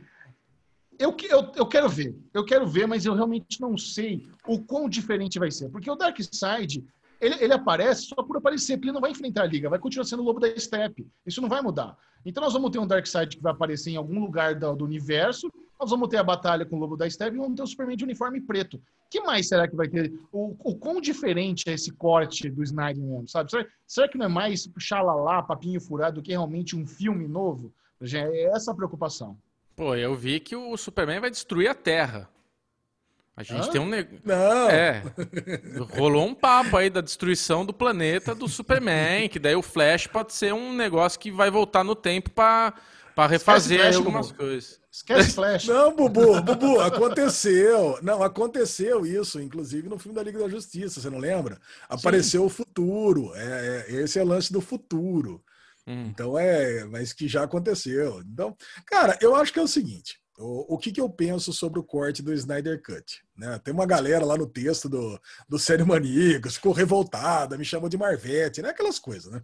Que é. todo mundo fala. Cara, eu faço um texto elogiando o evento da DC do começo até o fim. Aí eu, uma coisinha que acha ruim, ah, isso é Marvete. Cara, não, eu acho que é o seguinte: o, o filme do, do Snyder, do, do Zack Snyder, tava ficando ruim. Chamaram o Joss Whedon, do, do, do, o Joss Whedon para fazer a versão dele e ficou um filme que eu achei legal. Se você pegar o derivado da Liga da Justiça, que o Chechão não participou lá, que estava na, nas andanças dele aí pelo mundo, eu e o Bubu é... falamos bem pra caraca. Não, é, a gente, a gente eu, eu falei que não é um filme que me incomoda tanto, é um filme que eu gosto de assistir, Bubu, mas não é um filme que eu odiava. adorou, eu ouvi, é... eu ouvi o derivado, a gente adorou Liga da Justiça. A gente adorou? É, eu lembro adorou. que eu não, eu não odiei dessa... O Chechel, o Chechel no derivado seguinte, ele puxou nossa orelha porque a gente falou bem do, do filme da Liga da Justiça. Mas vem Nossa, cá. É só eu faltar para vocês falar bem da Liga da Justiça. aí, aí o que acontece? Aí então, o, que acontece? o filme do, do Zack Snyder era um filme que estava dando errado, então já, mas já estava quase pronto. Aí chamaram o outro cara, fizeram um outro filme que, a meu ver, não ficou ruim. Agora, de tanto insistirem, vão fazer o filme do Zack Snyder. Cara, para mim pode fazer, não tem problema nenhum. Lança, a galera vai ficar feliz, vai assistir. Vai ser naquela mesma linha do, do Batman e Superman, que para mim é um filme horroroso de ruim. Então vai, vai ser aquela mesma coisa. Agora, o que foi mostrado no DC Fandom não empolga em nada. Aquelas cenas, tirando a cena do Darkseid, eu não saberia dizer se do Zack Snyder e do Superman de preto, eu não saberia dizer se tá na Liga da Justiça ou não. Para mim não, não parece coisa nova ali. Eu, não, eu teria que realmente ver o vídeo do, do Dinho, do X-Manteiga, com ele analisando, olha, isso aqui é novo, porque aparece o Aquaman entrando na onda pela esquerda e não pela direita. Não sei, cara. Sabe? Não, você me desculpa, mas não, não tem nada ali que diga que, nossa, é completamente novo. Eu vejo uma galera querendo as caixas maternas para conseguir. E no final das contas, os heróis vão ganhar e acabou. É, é isso. Bom, mas isso daí é a premissa de qualquer filme de herói, né? Isso é a premissa de qualquer filme de herói. Se for pensar assim, todos são iguais. Mas eu acho que eu, diferente de vocês, eu me empolguei, cara. Eu gostei de, do fato da gente ter aprendido com o irlandês. E em vez de soltar um filme de três horas, vamos ter quatro cortes de uma hora do, desse filme, né? Então, na verdade, vai ser uma minissérie. Vão ser quatro, quatro, quatro episódios. E, tipo, dá pra explorar muita coisa ali que talvez não tenha sido usado no, no outro filme. O, o, Zack, o Snyder, ele não, ele não abandonou o filme porque ele não tava ficando bom e passou a bola. Ele teve um problema ali que ele teve que sair no meio do rolê e um cara assumiu a bucha. Então, acho que são várias coisas que deixaram o filme original uma coxa de retalho. Talvez agora ele vá arrumar a ideia inicial que ele teve. Eu estou animado porque eu acho que tem muita coisa ali que dá para melhorar. Então, porra, eu acho que vai ser bom sim, cara. Não acho que vai ser ruim, não. Não acho que vai ser uma decepção. Eu acho que vai ser bem legal. E outra, quatro horas divididos em quatro episódios, delícia. É o que eu mais quero. Conteúdo nerd para ficar assistindo em casa gostoso. Então, cara... o, problema, o problema também é que um filme desse, grandioso, porque ele teve lá uns 30 milhões para fazer coisa nova dele, Ver em casa também perde muito valor, né? Porque um filme grandioso desse, ele, é, ele é feito é. no cinema. Então Sim. você vê na, na sua TVzinha tubo merda, com iluminação zoada, com somzinho cocô, já, já, tem, já tá muito, já tem um revés enorme aí pra gente gostar desse filme. Então vai ser complicado. Mas vamos assistir, não, óbvio que vamos. Não, não, não eu, tenho, eu tenho uma coisa pior. Não é, não é só isso. Não é só. Tudo bem, vai ser um filme é, novo da Liga da Justiça, pode ser legal, pode ser ruim, ok. Não. O problema é se a galera continuar pedindo. Oh, continua aí o Batman do Ben Affleck. Continua esse universo, sabe? Porque a galera Mas parece que existe um planejamento, existia um planejamento para seguir adiante. Move on, galera. Chega, já, já deu errado. Agora, de repente, não. Agora segue desse ponto de novo. Então, não, esse tenho, que é meu medo. Eu tenho 90% de certeza que todo o elenco original da Liga já está garantido para fazer o Liga 2. Vai rolar. Mas eu não acho que eles vão deixar meia isso aí, não. Porque senão o Ben Affleck não teria nem participado do painel sabe? Tá o é, elenco inteiro lá participando do painel. Essa galera já tá com contrato. Henry Cavill tava lá no, no, no, no filmando o Witcher e parou para ler perguntinha com certeza a galera inteira, porque assim, as dúvidas eram Henry Cavill e Ben Affleck. Então eu acho que já, já teve, sei lá, um ano, dois anos para resolver seus problemas. Você vê que o Ben Affleck tá bem melhor, não tá inchado de cerveja que nem ele tava na, no Liga, ele tava zoado, já foi pro rehab, já, tá, já, tá, já tá mais coradinho. Eu acho que eles já acertaram os contratos dos dois e vai rolar. Tá tudo bonito, sabe? Não tem que move on, não. Vamos, vamos, vamos continuar. Ah, tá bom. Então tá bom, então esse bloco ficou absolutamente no, no lugar pior do, do, do podcast. Era pra gente acho. ter um bloco só, só do DC Fandom. É Vamos lá. Pró, próxima notícia. Próxima. pode botar outro lugar ainda, não tem problema. Ah, pode. Gravado está. É. Você que monta, né? Pode colocar em qualquer lugar. É. Vamos lá, próxima notícia do Daily News. Série live action das meninas superpoderosas está sendo desenvolvida pela CW. Cara, essa notícia chamou a atenção por, por, três coisas. Número um, uma série live action com, ator, com atrizes reais das meninas superpoderosas é interessante. Ser da CW, né? Você já vê, ei, caralho, né? puta, vai ser aquela que negócio tinha com açúcar. E o plot. O plot é muito bom, né? A trama da, da série seria a seguinte: a, as meninas superpoderosas, agora na, na casa do 20 e pouco anos de idade, estão ressentidas por terem perdido a infância enfrentando crime e supervilões. E agora, agora como mulheres jovens, estão ressentidas com isso. Eu não sei como é que isso funciona numa série live action. Ao mesmo tempo que eu fico interessado, no, no fundo da minha cabeça tá lá, flop, flop, flop, apitando assim, sabe? É muito difícil. Vamos ver. tá aquele apito, sabe? No fundo da... Flop. Da, da, flop, flop. É, podia trazer tipo as panteras, né? Traz as panteras para ser as, as superpoderosas com poderes. Pronto. Próxima notícia. Vamos lá, Google estaria planejando o hub para reunir todos os serviços de streaming, cara. Eita, nice. Isso aí Cara, uma já, coisa- já, já tá falando faz tempo que vai rolar. né? A lesão já Ah. preveu isso aí desde 2007. Mas não é Apple TV, não é isso? Não, não é então, isso. Apple TV. Apple, Calma, deixa a Apple explicar. TV é isso. É, é mais ou menos isso, Bubu. A Apple TV, a, a Amazon tá fazendo isso, tá tentando fazer isso. A Apple TV faz mais ou menos isso. O lance da, do, do Google é que ele quer fazer um negócio transparente.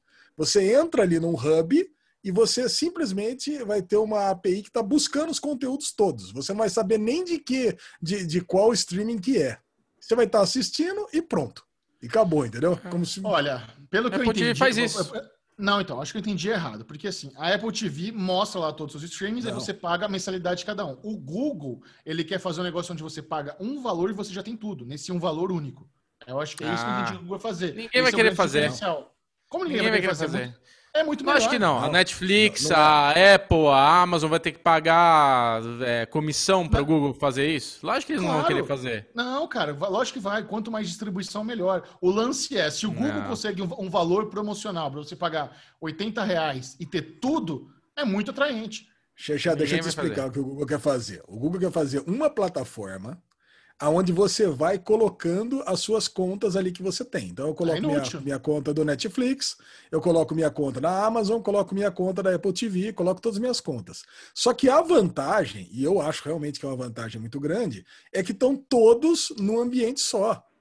A diferença, Bubu, para a Apple TV é, eu estou assistindo lá meus conteúdos da Apple TV. Para eu ver meus conteúdos da Stars Play, eu tenho que clicar naquela bolinha, Stars Play. Aí aparece só os conteúdos da Stars Play. Cara, eu acho muito atraente essa ideia. Você. Imagina que exista só a Netflix.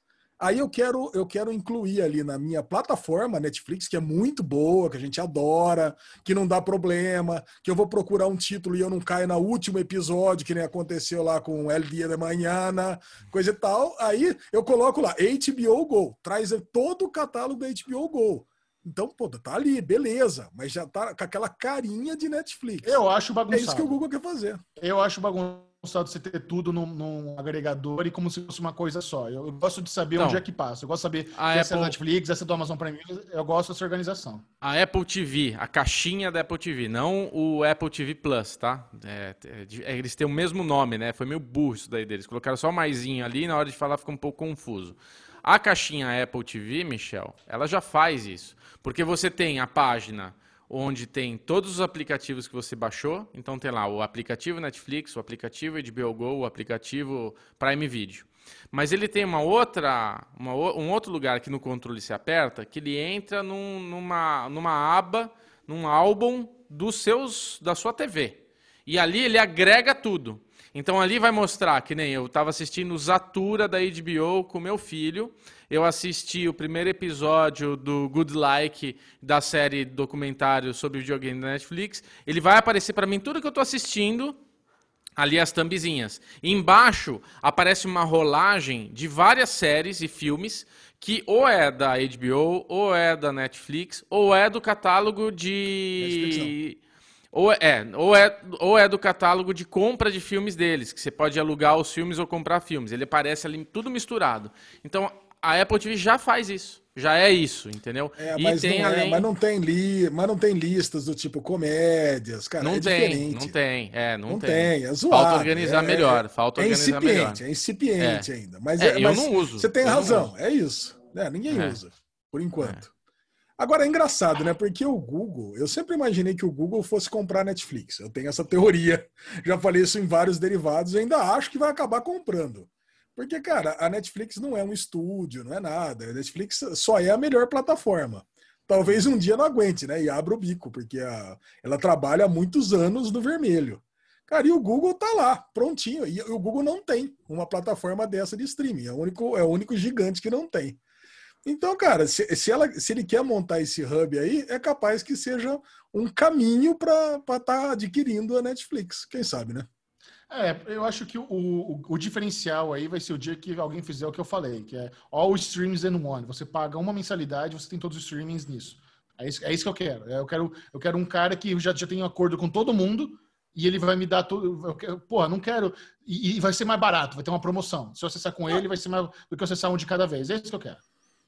Mas pode ser, ué. Próxima notícia. O Bubu já perdeu uma Bubu já. Já. Próxima notícia. Kraven, o caçador, deve aparecer nos filmes da Marvel em breve. Caraca, cara. cara. Isso é muito louco, porque a gente fez o hype real do Homem-Aranha, do universo do Homem-Aranha, a gente levantou a possibilidade do filme solo do Craven, que é um, é dos, um dos, melhores vilões é, do Homem-Aranha. Então, isso aí, né, que é o universo do Homem-Aranha da Sony, que tá lá o Venom, o Morbius e tá o Tom Holland quando ele não tá com os Vingadores. Então ter mais um filme do Craven é legal, cara. É um vilão muito bom. E Homem-Aranha era o meu quadrinho favorito da, da, da infância, era o que eu mais gostava. Era Homem-Aranha, Superman e Batman, os três, meu top 3. E, velho, um filme só do Craven tem potencial, viu? Cara, a minissérie A Última Caçada de Craven, você deve ter, deve ter lido, né? Que, pô, é uma minissérie de luxo em duas edições. Eu comprei quando eu tinha, sei lá, saiu pela Abril ainda, acho.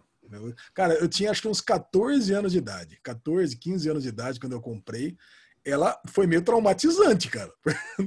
Porque, cara, o, Kraven, o Kraven mata o Homem-Aranha, enterra o Homem-Aranha nas, nas, primeiras páginas, né?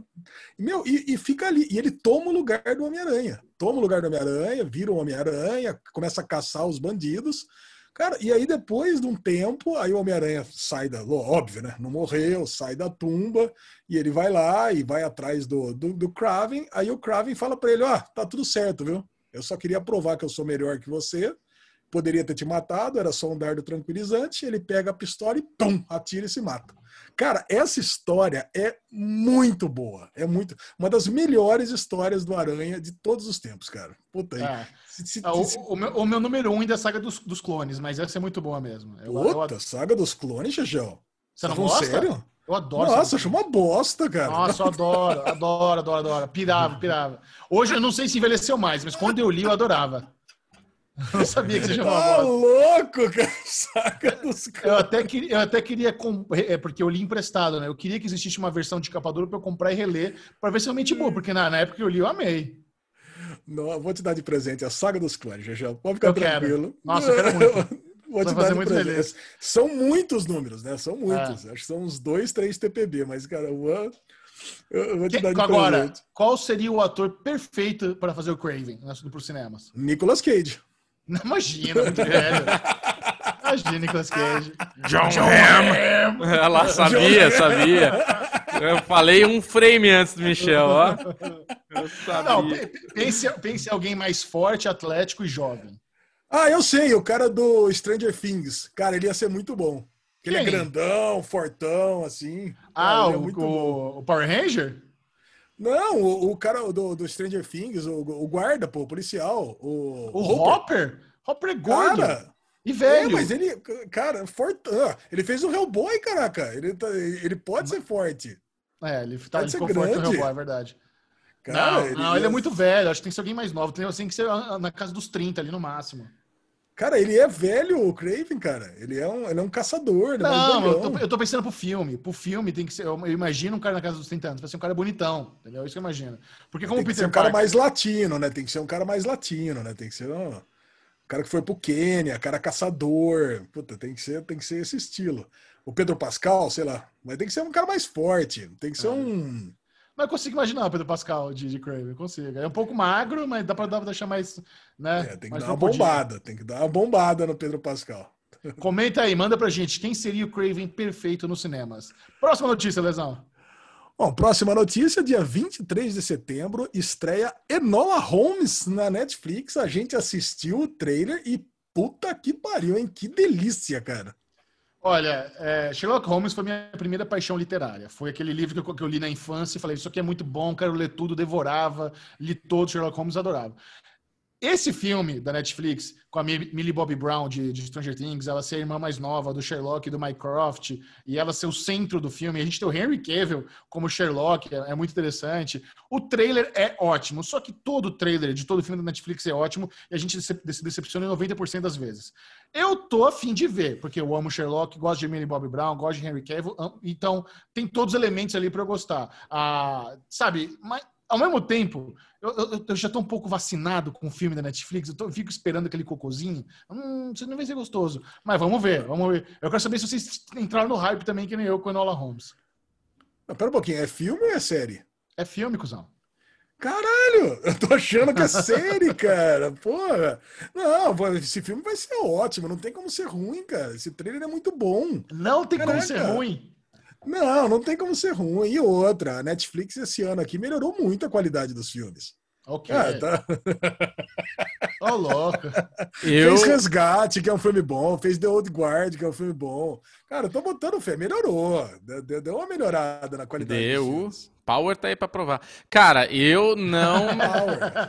eu, assim, Netflix com filme não não põe minha mão no fogo ainda, não, cara. Ela não me convenceu. Ela faz os trailers, a gente fica super animado. Sempre a mesma coisa. Chega lá, aquele filme estranho, acaba com cliffhanger, ninguém tá feliz 100%, é aquelas merda, né? Então, assim, prefiro ficar desse jeito para não me frustrar. Agora, Mas você viu o trailer? Você nem viu, né? Cara, eu não vi o trailer, mas vi que é Eleven. E isso já me anima.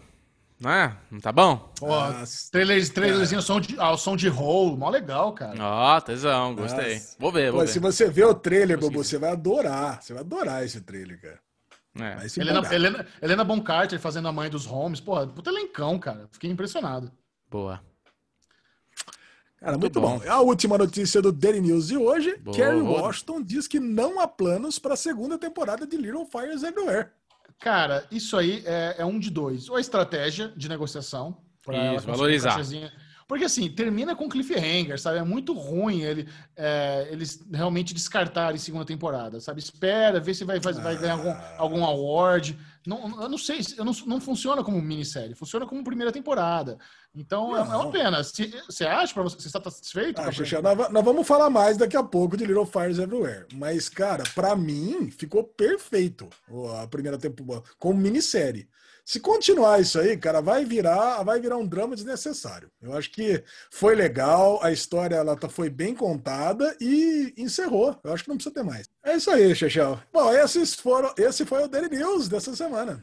Pequenino Daily News, o mais curto ever. Que saudade eu estava de um bloco menor do Daily News. Não foi dessa vez. É. Mas agora, acalme-se. Acalme o coraçãozinho maroto, porque tá chegando uh! a guerra de streamings. Vamos comentar as grandes novidades da Globoplay, HBO Go, Netflix, Amazon Prime Video, Apple Plus e Stars Play. E no final, elegeremos qual foi o melhor junto com a galera que yes. está no grupo do Derivado Cast no Telegram. Junte-se a nós, baixe o Telegram no seu celular, no seu computador, digite lá Derivado Cast, venha para o nosso grupo. Você é muito bem-vindo. Se você ainda não está lá, aguardamos a sua opinião na guerra de streaming, porque tem lá enquete que a Lesão sempre coloca.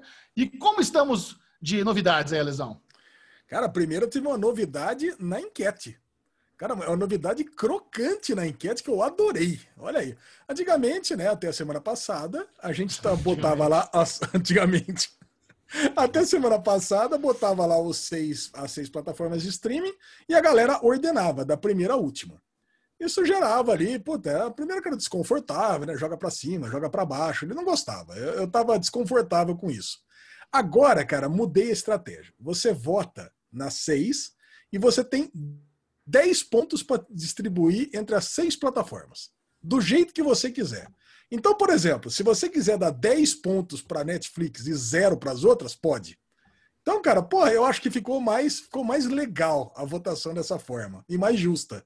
Porque se de repente você acha que Amazon, Stars Play e, e Apple TV não merece nada essa semana, você dá zero pontos e acabou. Muito legal, gostei também. gostei também. Ficou mais justo, né? Só perdi então... essa dinâmica, né? Porque eu ainda fiquei subindo e descendo lá no, no, que, no que eu vi. essa enquete nova eu não achei, não. Foi mal divulgada. Não achou, não? Ah, não. então tá bom. Então vamos lá. O... Essa semana começamos pela Netflix, que temos aí o sétimo episódio de The Underclassed, de AAF, a série tailandesa que o Bubu adora, tá aí acompanhando semanalmente aí para vir trazer Isso. os reportes pra gente. Lucifer, primeira parte da quinta temporada, agora integralmente da Netflix. Nós deveríamos estar assistindo essa série, porque faz um barulho danado essa Lucifer. Mas parece que voltou meio mal aí, a galera não tá curtindo tanto. Pois é. O desenho Boca Suja Hoops, que falaremos daqui a pouco no Derigusta. Não, mas a galera, né? Já não curtiu tanto assim. Go, uh, Goedan, Goedan, uma série da Coreia do Sul de terror, uma antologia de terror da Coreia do Sul. Biohackers, série alemã, primeira temporada. Castle and Castle, da Ebony Life, série nigeriana. Tô falando, a Netflix também andou, andou indo atrás de coisas bizarras, hein? Castle and Castle. E os documentários e realities, acho que a melhor estreia da, da Netflix da semana foi o documentário High Score GDLK, que Xexão teve que me explicar do que se tratava, né? Porque Good like. não fazia ideia do que era Good Like. God, Godlike. Godlike. Godlike. Não é Good Luck? Não. Bom, ok. E agora um reality Demarcos sem filtro. Xexão viu Demarcos sem filtro? Não. Cara, esse Demarco Sem Filtro, eu tive que ir atrás para descobrir do que se tratava. É uma, um reality tipo aquele da. Você lembra que tinha um reality da família do Ozzy Osbourne? Sim. Sim. Então, é, é a mesma coisa, só que mostrando a vida da família dessa aqui, que é uma outra família de uma banda que eu nunca ouvi falar. The Osbournes era mó legal, cara. Inclusive tem um season finale que termina com o Ozzy Osbourne quebrando o pescoço andando de quadriciclo. Esse era o season finale do The Osbournes. Ela é bem legal. Caraca! Ó, e a terceira temporada de Rust Valley Restores. Restauradores do Rust Valley, que eu tenho certeza que o Bubu se amarra até não poder mais. Isso, olha. essa foi a Netflix. Fraca essa semana, hein? Fraca. Só o good luck aí já resolveu o meu problema. Vamos lá, Globoplay, quarta temporada de Chuck da quarta à sexta temporada de One Tree Hill. Aí entrou a terceira temporada de Killing Eve, que falam que não é lá essas coisas, mas, pô, é uma série que tá concorrendo ao M, né? Então. Sim. É Tem que ver. Uma grande novidade. Mais uma série da Fox Premium, essa chamada Real Heroes. De luta, MMA. Curte isso aí, Xujão? Não, é bem tá ruim. balançando a cabecinha? Ficou curto isso aí? Não, é bem ruim. É bem ruim. Ouro e Sangue, Aranayate. Uma Que que é série isso? húngara. da primeira à terceira Eu temporada. achei que era japonesa. Arararate. Calma aí. É Aranielete. Nunca ouvi falar disso aqui. E Bluff City Law, Bluff City Law da, da NBC. Entrou a primeira temporada da série cancelada da NBC do ano passado. Pelo menos são séries todas novas aqui. Todas de 2019 e 2020. A Globo gosta de pegar umas coisas canceladas, né? Menos Chuck e One Tree Hill, né, Lê? Chuck, é, Chuck e One Tree Hill, tudo de 2012. Mas Killing Eve, a temporada atual, essa Hill Heroes é 2019, essa Ralarayate aqui é de 2018 e Bluff City Law é 2019. Cara, tá bom a Globo. Bom. HBO Go, I May Destroy You. Já entrou o episódio 10 e eu assisti até o 9. Cara, impressionante essa série. Vida Perfecta acabou. acabou. Eu- é, entrou o sétimo semana passada e oitavo essa semana. Então, a semana que vem vai ser a última vez que vocês ouvem falar de Vida Perfecta aqui na Guerra dos Streamings. La Unidad. E aí, Bubu? Continua firme e forte? Não vi ainda, mas vou ver. Continuarei. Bom. Batwoman, penúltimo episódio. Olha aí, Bubu. Tá Creme. acabando. A galera adora que eu marquei o Bubu quando veio notícia no DC Fandom de Batwoman no, no Instagram. Maravilhoso. Room 104, a série favorita da Mel. Quinto episódio da quarta temporada. Love Country, segundo episódio. Tá aqui, pá, esse episódio foi maluquice pura, hein? Puta vida. Lovecraft Country, essa é a série que você quis dizer? O que, que, eu falei? Love Country Craft? Love Country. Lovecraft Country. E Devol. Devol estreou, é um. Deval? Deval é um documentário daquela seita da menina de Smallville.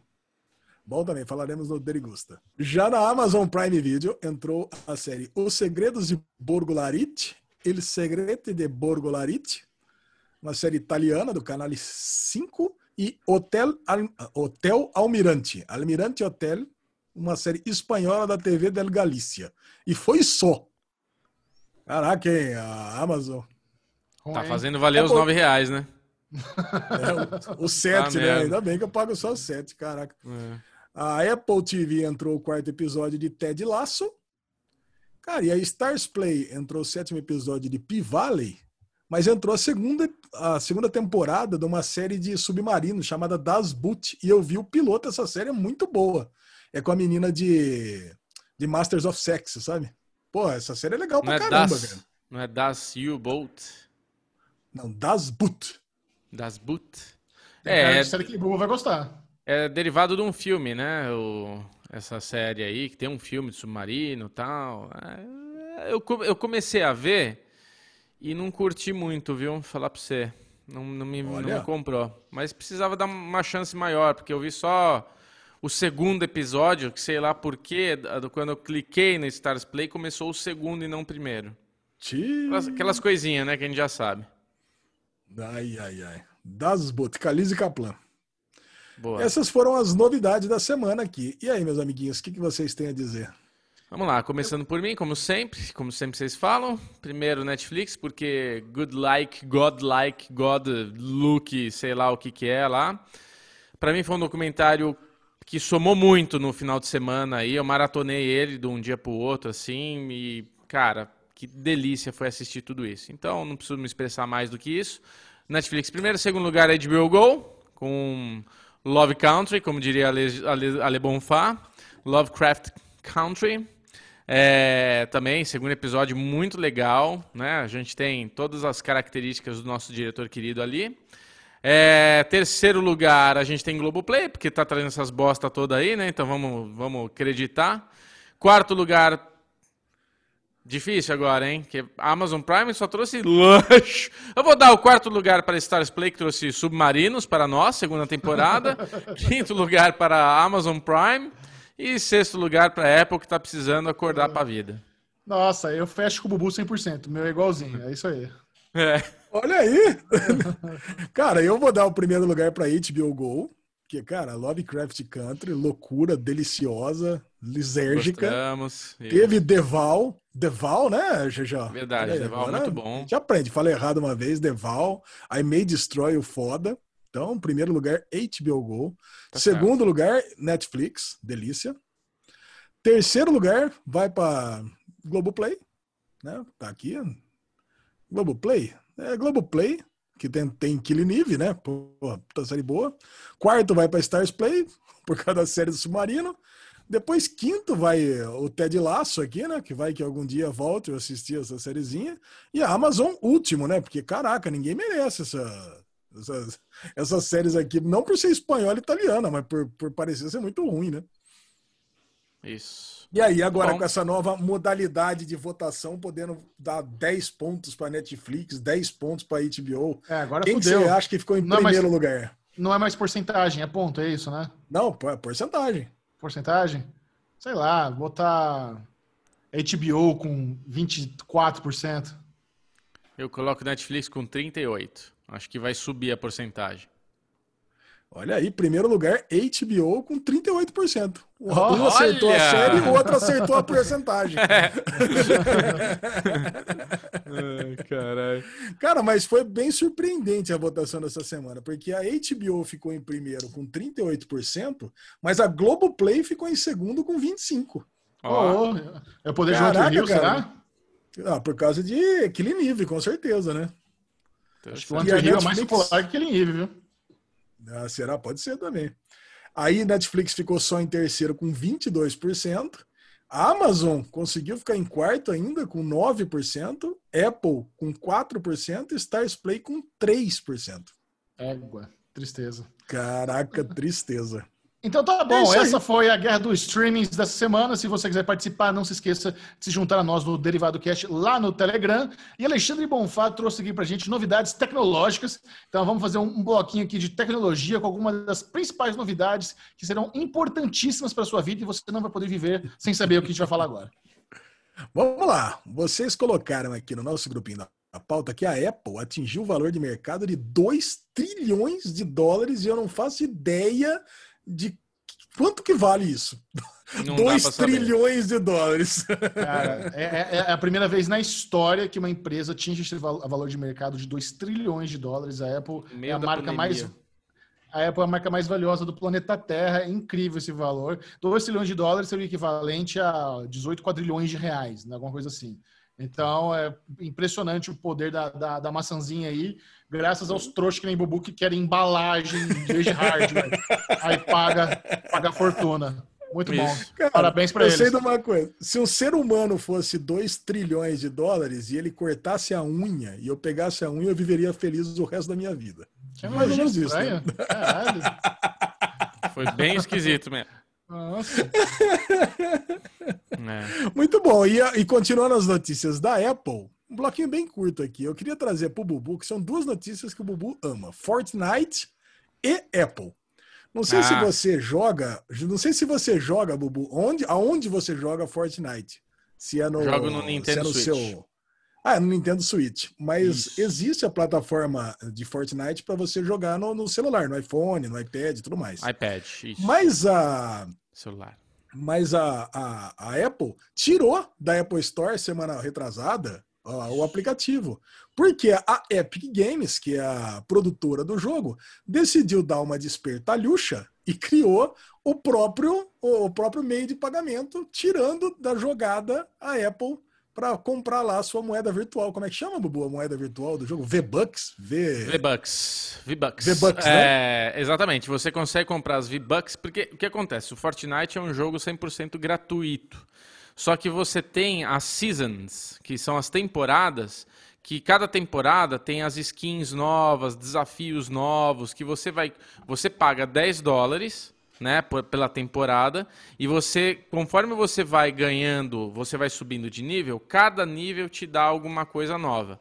Então você ganha lá uma faca nova, você ganha uma mochila nova, você ganha skin do Deadpool é, que você não tinha. Você ganha skin do Aquaman, que essa temporada agora era o Aquaman. Então, assim, você vai conquistando isso. E você também pode comprar dança, você pode comprar outras skins que ficam soltas ali. Você pode a qualquer momento comprar isso.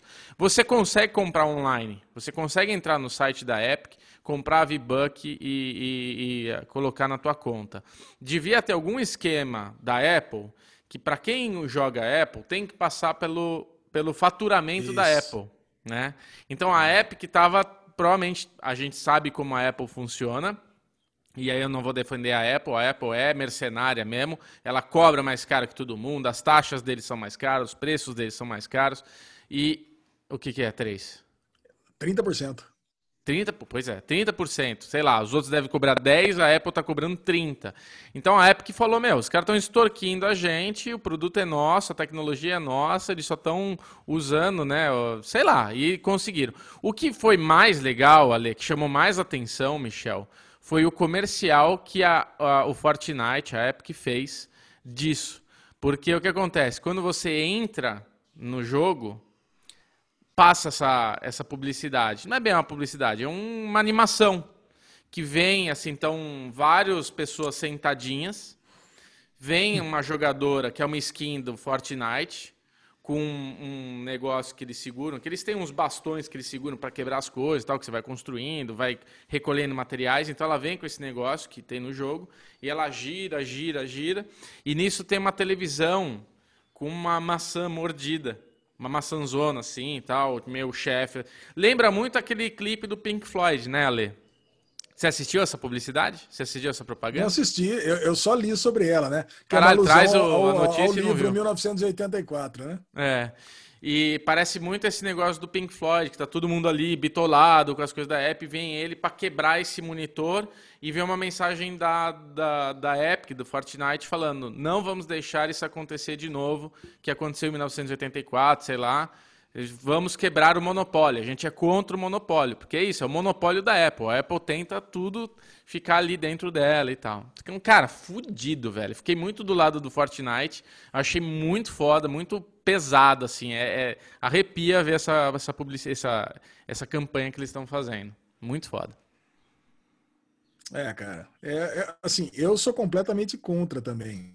Porque se você pensar nos, no, nos, nos na, na Google Play, ela é completamente aberta. Você pode ter a sua, você pode ter a sua loja pessoal, colocar o seu aplicativo na Google Play e você pode usar o, o serviço de billing dele, né, o Google Billing, para você uhum. fazer as compras lá ou não. Cara, vai de vai. Se, se você quiser ter a facilidade de desenvolver para o Google Billing, que realmente é muito mais tranquilo. Senão você usa qualquer outro meio de pagamento externo e você usa só o Google Play como um facilitador para você vender.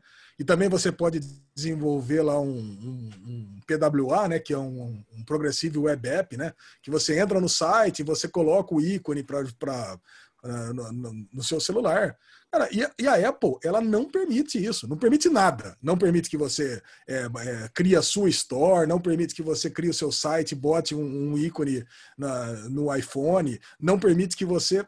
Enfim, ela tem, você tem que passar pela loja dela, você tem que pagar. Então, cara, eu gosto. Quem sabe se o Fortnite ganhar essa, essa, esse, esse, esse braço de ferro contra a Apple, isso vai abrir um precedente que vai levar muitos outros aplicativos a conseguir a mesma coisa. Cara, então, e, foi, e vai ser muito legal, cara. Mas eu acho difícil, com 2 trilhões nas costas, conseguir ganhar. Vai brigar assim, com um cara que tem 2 trilhões aí. a, gente, a, gente não, a, gente, a gente não pode menosprezar também uh, o valor de você ser uma distribuidora muito eficiente, que é o caso Exato. Então, assim, o legal, o jogo é deles, eles criaram o jogo, mas a pessoa para comprar o jogo tem um iPhone, a pessoa tem a Apple Store. E a Apple investiu milhões e trilhões de dólares em marketing para as pessoas comprarem o iPhone e usar a Apple Store. Então, Exato. se eles têm uma plataforma de distribuição eficiente, é mérito deles também. Então, se a, se a Epic quer ter a própria plataforma de distribuição, então construa uma. Construa sua marca de telefone. Se não, cara, tem, tem que abrir as pernas, não tem que fazer. Mas sabe qual que é o lance? Eu não entendi direito, o Ale pode explicar melhor, Michel. Mas a treta da Apple é que quem tem a, o, o jogo no iPhone e consegue comprar por fora da Apple. E por causa disso, a Apple simplesmente deletou da plataforma deles o jogo. Então você tem o teu jogo na, é. no, no, no teu iPhone, no teu iPad, ele parou de funcionar. Não existe mais porque agora só porque você consegue, porque se você passa pelo sistema da Apple, se você passa pela compra da Apple, eu acho ok ter um valor. Acho 30% muito abusivo. Eu acho é absurdo. Que tem, é um absurdo, absurdo, é um absurdo. É Mas assim, eu acho que tem que ter realmente a comissão da Apple por estar é, tá passando sim. por ela. Mas se você tem formas tipo, que o usuário escolhe, não cabe a Apple definir isso, o usuário que escolhe. Entendeu? Cara, eu imagina... não muda nada, não muda nada você. É, é, aí eu não sei, eu tô falando aqui, eu, eu acho. Não muda nada eu comprar pelo Nintendo Switch, pagar 10 dólares e comprar direto pela Epic 10 dólares, entendeu? Não muda nada para mim, é, é o caminho que eu tô fazendo. Então assim, se eu quiser comprar no site e repingar no Nintendo Switch, tá funcionando. Foi a... Agora, se eu compro pela Nintendo e a Nintendo tá levando 10, 15%, tudo bem, entendeu? Acho que o problema é a Apple não quer nada. A Apple fala, se você quer estar tá no meu celular, o cara só pode comprar pelo, meu, pelo celular. É, eu e aí favor, que eu acho dono, que é o problema. O dono, o dono, não, não é problema nenhum. O dono do celular faz as regras, quem quiser usa, senão vai outro, busca outra forma. Não é. vejo problema nisso. Incrível. que surpresa, cara. Surpreendente, né? Porque isso é o tipo de coisa que a gente deveria estar aqui defendendo a Apple, e na verdade, exatamente. quem está defendendo a Apple é o Michel. Muito louco, cara. Todo mundo que está escutando deve estar tá falando: caralho, velho, que imprevisível esse resultado desses comentários. Muito bom. Vamos lá, agora é aquele momentinho para você saber se vale a pena você assistir aquela série, aquele documentário, aquele filme. Só, é só uma degustaçãozinha, só para saber se é gostoso. É o Vai. Degusta com o mínimo de spoiler. Ele custa, me custa, me custa. Vamos começar com o novo documentário da HBO, Deval, que conta a história dessa seita Deval. que ficou muito conhecida exatamente por ter Alison Mack como uma das recrutadoras da seita. Alison Mack, a Chloe de Smallville, uma atriz aí que fez rel- relativo sucesso na época de Smallville, e ela entrou para esse grupo, seita, religião, sei lá o que que é.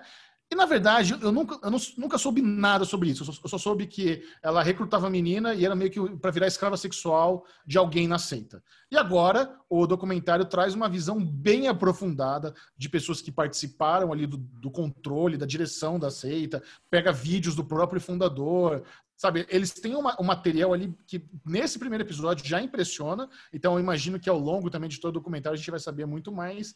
E, e- e eu me senti, cara, um é um negócio muito estranho, porque você você vê o trabalho que eles tiveram para criar a metodologia dessa série, da- dessa seita, a metodologia deles, de, de- da forma como eles pensam, da forma como eles podem ajudar pessoas. E em determinado momento até parece que eles re- realmente criaram coisas boas. Sabe, você vê pe- pessoas com Tourette sendo curada com a metodologia deles, a pessoa com Isso. puta tique, não consegue falar, nha, nha, e falar palavrão, agindo normalmente depois de algu- algumas sessões ali. Então, parece que tem algum valor aquilo lá. Aí entra, aí descamba pro lance da, da, da escravi- escravidão sexual, que a gente ainda não sabe ainda o que, que Não sabe, acontece. Não. Mas, cara, é, é muito impressionante, sabe? Tudo. Porque o que, o que aparentemente tinha algo bem altruísta por trás tem essa camada escrota que, que a gente vai descobrindo aos poucos. Então, é, é uma história muito impressionante. O que Não, me cara, a lembrou impressão demais. que eu tive é o seguinte, né? Que é, se você, se eles não tivessem é, esse lado ruim que vai descambar nesses próximos episódios, essa galera ia dominar o mundo. Porque, porra, até o Dalai Lama foi lá dar o aval dele pro negócio, cara, nesse primeiro Sim. episódio. É o que você falou, Xuxão. Eles criaram ali, a gente não, não viu em detalhes, né, o que, que eles faziam. Mas parecia que todo mundo que caía ali aprovava. E aí você não, você não consegue entender por que, que essa galera foi se meter com coisa errada. Se, se o pessoal parecia ser tão do bem daquele jeito.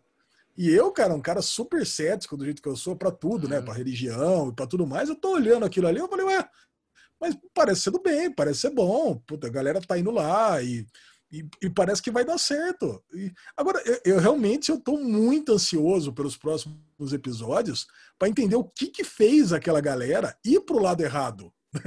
né? Porque, cara, essa galera ia Sim. se tornar presidente, governador, ia se, sabe, eles realmente iam, ia partir para um lado muito bom. O que você achou, Bubu? Cara, eu ia falar isso. O, quão, o quanto que lembrou vocês Wild Wild Country? Acho que a gente vai É. chegar, a gente vai chegar nisso, porque o Wild Wild Country, ele tem um lance do documentário que era te confundir, né? O quanto você via que aquilo funcionava e em, em certo momento você descobria que na verdade o Osho lá era um puta de um charlata. Eu acho que a mesma coisa é essa, essa situação, que nem o Waco também, né? Também tem o Waco, também tinha o cara lá que tinha Mas é diferente, cara, porque É. isso aí ta- tava trazendo. Esse, esse negócio estava trazendo resultados tangíveis. O É. Osho é, muito negócio espiritual, tá, um negócio é. muito de autoajuda, e tinha suruba no meio, a galera ia pela suruba.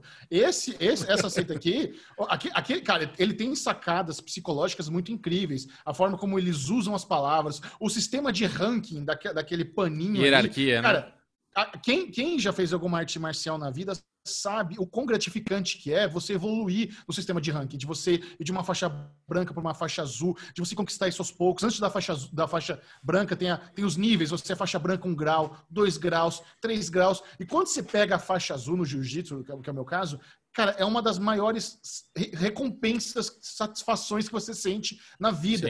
E, e é- e é muito diferente porque envolve algo físico. No caso dessa seita, é algo mais intelectual. Mas quando envolve algo físico que você realmente suou, se machucou, quebrou osso, sangrou, e você agora fala: caraca, agora realmente eu, eu evoluí em algo físico, é tão recompensador. Então, e eles, e isso afeta o psicológico dessa galera. A galera Sim. pirava, eu preciso evoluir, preciso pegar meu, meu, nego- minha, minha- meu cordãozinho laranja aqui, quero ser, sei lá, qual, qual os títulos que eles tinham. Então é muito louco, É. cara. É, é, é impressionante ver o, o que, que o fundador. O fundador é um gênio. Aquele Nanico, é um gênio. O cara é muito inteligente, sabe? É impressionante. É, eu tô extremamente curioso pra s- ver. Isso é foda da HBO, né? É, porque a Netflix, você vê, já solta o Wild Wild Country inteiro, você tem lá 10 anos de vídeo pra ver e você vai vendo um na sequência do outro.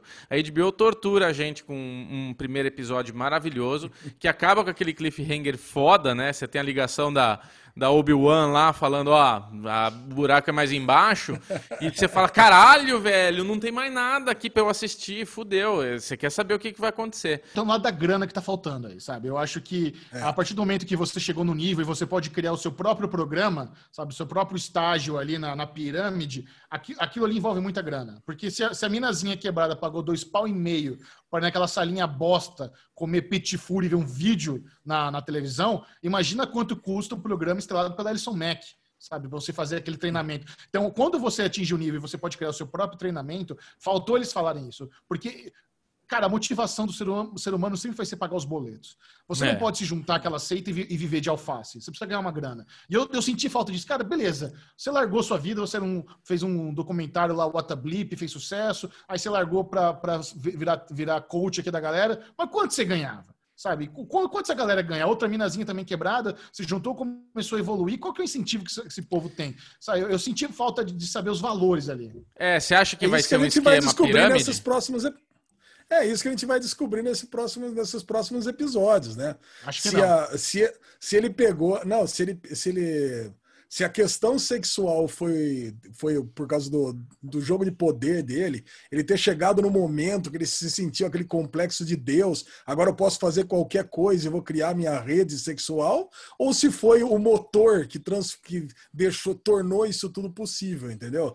Eu acho que é isso que a gente vai ver nesses próximos episódios. Qual que foi, se foi o caminho A ou se foi o caminho B. É.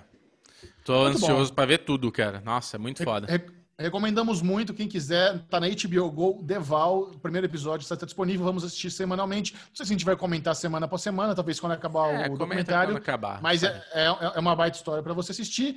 Outra novidade, dessa vez na Netflix, é a sua nova animação adulta, Hoops, que é sobre um, um treinador de, de basquete do high school. E o diferencial aí é que realmente tem muito palavrão, muito palavrão mesmo. E a gente adora uma animaçãozinha adulta aqui, né? O Ale Mas- levantou o dedinho. Tá ansioso pra comentar, olha.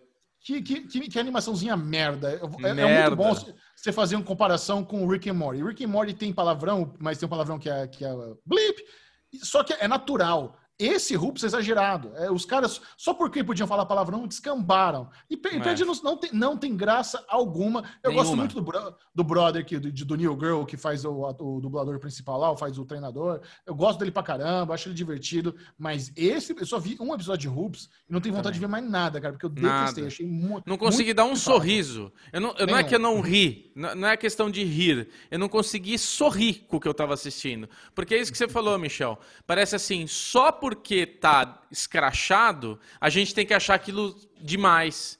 É. Parece que a gente é imbecil. Vamos fazer uma série que o cara vai ser um idiota, só fala palavrão, só faz bosta e a galera vai adorar. Não, não sou idiota, só por causa de. Tipo, acho que você fez uma comparação que acaba né, com esse Hoops. Que Rick Morty tem toda a inteligência do mundo, o bom humor em um como usar, e Hoops tem o como não usar, como não fazer humor, cara. Muito bosta. E a Lesão, obviamente, achou demais, né, Lezinho? Tá pra pior- falar. Não, eu fico, não, eu fico triste de não ter gostado, porque o nosso brother, Rick Draws, ele adorou. Então, Ah, ele puta, gostou? eu fui assistir, adorou. Ele falou: Nossa, tô ansioso pra ouvir vocês falarem. Coitado. Mas é uma puta animação legal pra caraca. Então, quero ouvir o que vocês vão achar. Eu falei, puta. Eu não gostei, cara. A comparação com o Rick and Draws, eu acho. é, com, com o Rick and Morty. Rick and Draws. Ele vai agora fazer um desenho dele, o Rick and Draws. Vai ser o Rick and Draws. Rick and Draws. Já, já temos a A próxima. comparação com o Rick and Morty, eu acho super injusta, cara. Não tem nada a ver. Eu acho que a melhor comparação é com F is for Family, por exemplo, que é o mesmo Não. estilo de. Eu não tô falando, eu não tô, não tô falando de plot, eu tô falando de linguajar. É. Rick and Morty tam- também tem palavrão, mas é natural. É, cabe. No Hoops não é natural, é forçado. Essa é a comparação. Não é questão de ser sci-fi e ser high school. Não é isso. É, a, é. é roteiro que eu tô falando. Não, entendi. É que o F is for Family, que eu também tô acompanhando agora faz pouco tempo, ele também é boca suja, também tem palavrões exagerados. Mas, cara, apesar de ter palavrões exagerados, acho que são bem colocados ali também é um cara ranzinza, um cara um boca suja, um cara mal-humorado. Mas, cara, você consegue, você consegue é, ver que existem pessoas daquele jeito no mundo. É um pai de família, estressado com o trabalho, que, que xinga mesmo. Agora, esse treinador, ele não, não tem como existir um cara daquele tão mal-humorado, que pega a cadeira, que joga nas pessoas, sabe? Que toma atitudes tão erradas assim. Puta, eu preciso do cara gigantão, que nem jogar basquete não joga, então eu vou pegar, juntar 500 dólares para pegar uma prostituta, para levar para o menor. Sabe? É, é, é, um negócio que é realmente, vocês falaram tudo, é, é muito exagerado, é muito. Então, nesse aspecto, lembra até aquele Paradise PD, mas o Paradise PD é um, é um nonsense. Aí, ele, e, esse, e esse daí, ele tenta vir um pouco mais para a realidade. O Paradise PD tinha os gatos lá cheirando cocaína. Então, porra, então o cachorro cheirando cocaína. Então, aí ele extrapola pro outro lado, tem muito palavrão, então é, ele é divertido por causa disso. Esse não, cara, ele tenta botar um pezinho na realidade, mas bota um cara que puta, ele é um cara que você não compra, que, que, é, é. que existe no, no mundo real. Mas um, um, alento, cara, é que esse piloto ele tem a pior nota dos media trackers de todos, sabe? Daí para frente ele só melhora. Eu não assisti também, ah, provavelmente não vou ver mais. Mas para quem quiser continuar vendo esse tipo de animação, provavelmente ele melhora daí para frente. É, dá para dar uma chance. piorar mesmo, né? Seria é. complicado. É. Para encerrar, para encerrar o Derigusta de hoje, vamos agora falar brevemente sobre Biohackers, nova série alemã, Lezinho Bonfá, dá aquele contexto. Qual é a trama de Biohackers? Biohackers é uma série de uma menina que ela vai estudar numa faculdade de biologia, num instituto renomado da Alemanha. Acho que era uma cidadezinha, não é Berlim, né? Uma cidadezinha da, do interior da Alemanha. E ela quer é, fazer estudos avançados de um vírus que vai curar todas as doenças. Então, é o, o Instituto Jordans. Eu até, eu até fiquei, eu passei o piloto inteiro com essa dúvida, né? Quem que é Jordans, né? Que eles citam toda a Jordans, é a mulher ou é o instituto? Na verdade é os dois, né? É o nome da cientista-chefe dona do instituto e o nome do instituto, mas eles ficam alternando, é, citando os dois. E a menina, ela puder, cara, é uma série teen, ao mesmo tempo que ela é teen, ela trata de um assunto aí relevante para os dias de hoje, que é uma, um, um, vírus que vai causar aí uma pandemia, pelo que parece aí nesse piloto. Cara, eu não, não, me senti cansado nesse piloto, não. O Nossa. Bubu detestou, cara. Cara, pra mim, assim, começa querendo ser fringe, né? Aquela cena é. do trem, de tudo Verdade. acontecendo na, na hora. Você fala, caralho, nossa, meio mal feito ali, mas beleza, tô, tô, vamos ver onde vai essa porra. Quando vem aquela cena, que é o que você tá falando, que é a série que é cetim, ela de roupinha amarela, com a musiquinha americaninha, e ela chegando naquele muquifo, com aquele sorriso, não faz sentido. Você fala, nossa, cara, mas que bosta de cena, que bosta de sequência, que merda de roommate, que merda de amigo que aparece. Eu parei, eu bubuzei. Cinco minutos, tá bom. Alezinho, curte Você aí. Não viu mais é nada? Lógico que não, puta bosta. Por que, que eu vou ver? Tem tanta coisa boa pra eu ver, eu vou ver essa merda. Bio, biohackers da caceta do, do, do Adão, velho. A tomar no cu. Ah, não, cara. Tá louco, Bubu. Não, não, ah, não, não dá. assim tão rápido, cara. Não, ruim, ruim. Bem ruim. É, não, eu, eu, assisti tudo e antes tivesse bubuzado, né? Porque, olha, é uma hora perdida da minha vida. O elenco muito sem sal, historinha sem, sem nada que me animar, não fiquei nem um pouco intrigado com nada. A historinha do trem lá, foda-se, quer que todo mundo morra mesmo, tô nem aí com aquela galera. A, a, eu achei as atuações fraquinhas, as dinâmicas desinteressantes. Não é uma trama que me agradou nem um pouco. Eu não, não poderia me importar não. menos com Biohacker. Deixa o comentário, né? A cena do trem. Cai a primeira véia lá. Cai a primeira. Preciso do desfibrilador. Beleza, preciso. Cai a segunda véia. Ela vai lá, começa não sei o que. A véia caiu primeiro, foda-se, caguei. Dá o desfibrilador aqui, vamos dar pra segunda. Aí, caralho, velho, qual que é a menina, tipo, cagou pra primeira ali? Tipo, ah, segura aí, ó. Vai, vai fazendo a massagem aí, é nóis. Muito ruim, cara. Nossa senhora. A, Le- a Lesão adorou e já viu sete já episódios. Isso, ah, Não, matou. cara, eu vi só o primeiro, mas tem, a, a- tem uma ceninha de uma, de uma festinha divertida na floresta, tem abusos de drogas, cara, não é de todo mal, né? Esse- cara, agora, agora parece que tá na moda, né? Umas drogas em forma de colírio, né, Xixi? Eu sei que tá mais por dentro, aí você que tá nessa, nessa vida de maluquice aí. O que, que é isso? Eu não sei. Eu eu tenho a menor ideia de droga de colírio, não, Ale. Michel tá indo nas festas boca a boca aí, que nem a. É, beleza, você que né? tá indo nas, nas festas boca a boca, já, já Eu tô é em é casa. de, Eu tô em de casa de, droga boa. de colírio. Não sabia de nada disso aí, não. Pinga-pinga A aí. galera pinga colírio no olho e sai olhando tudo rosa. Como é que é o negócio, cara? Cara, eu não sei se eu teria coragem de usar uma droga pra você pingar no olho, viu? Acho que eu teria muito medo. Nossa. Ai, cara. Por que não, né?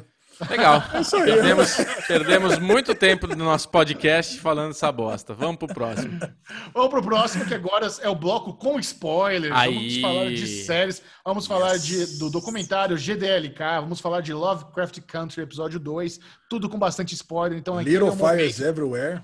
É o momento, se você não assistiu, ficar preocupado, porque nós vamos estragar tudo. Então receba a vinheta spoilenta.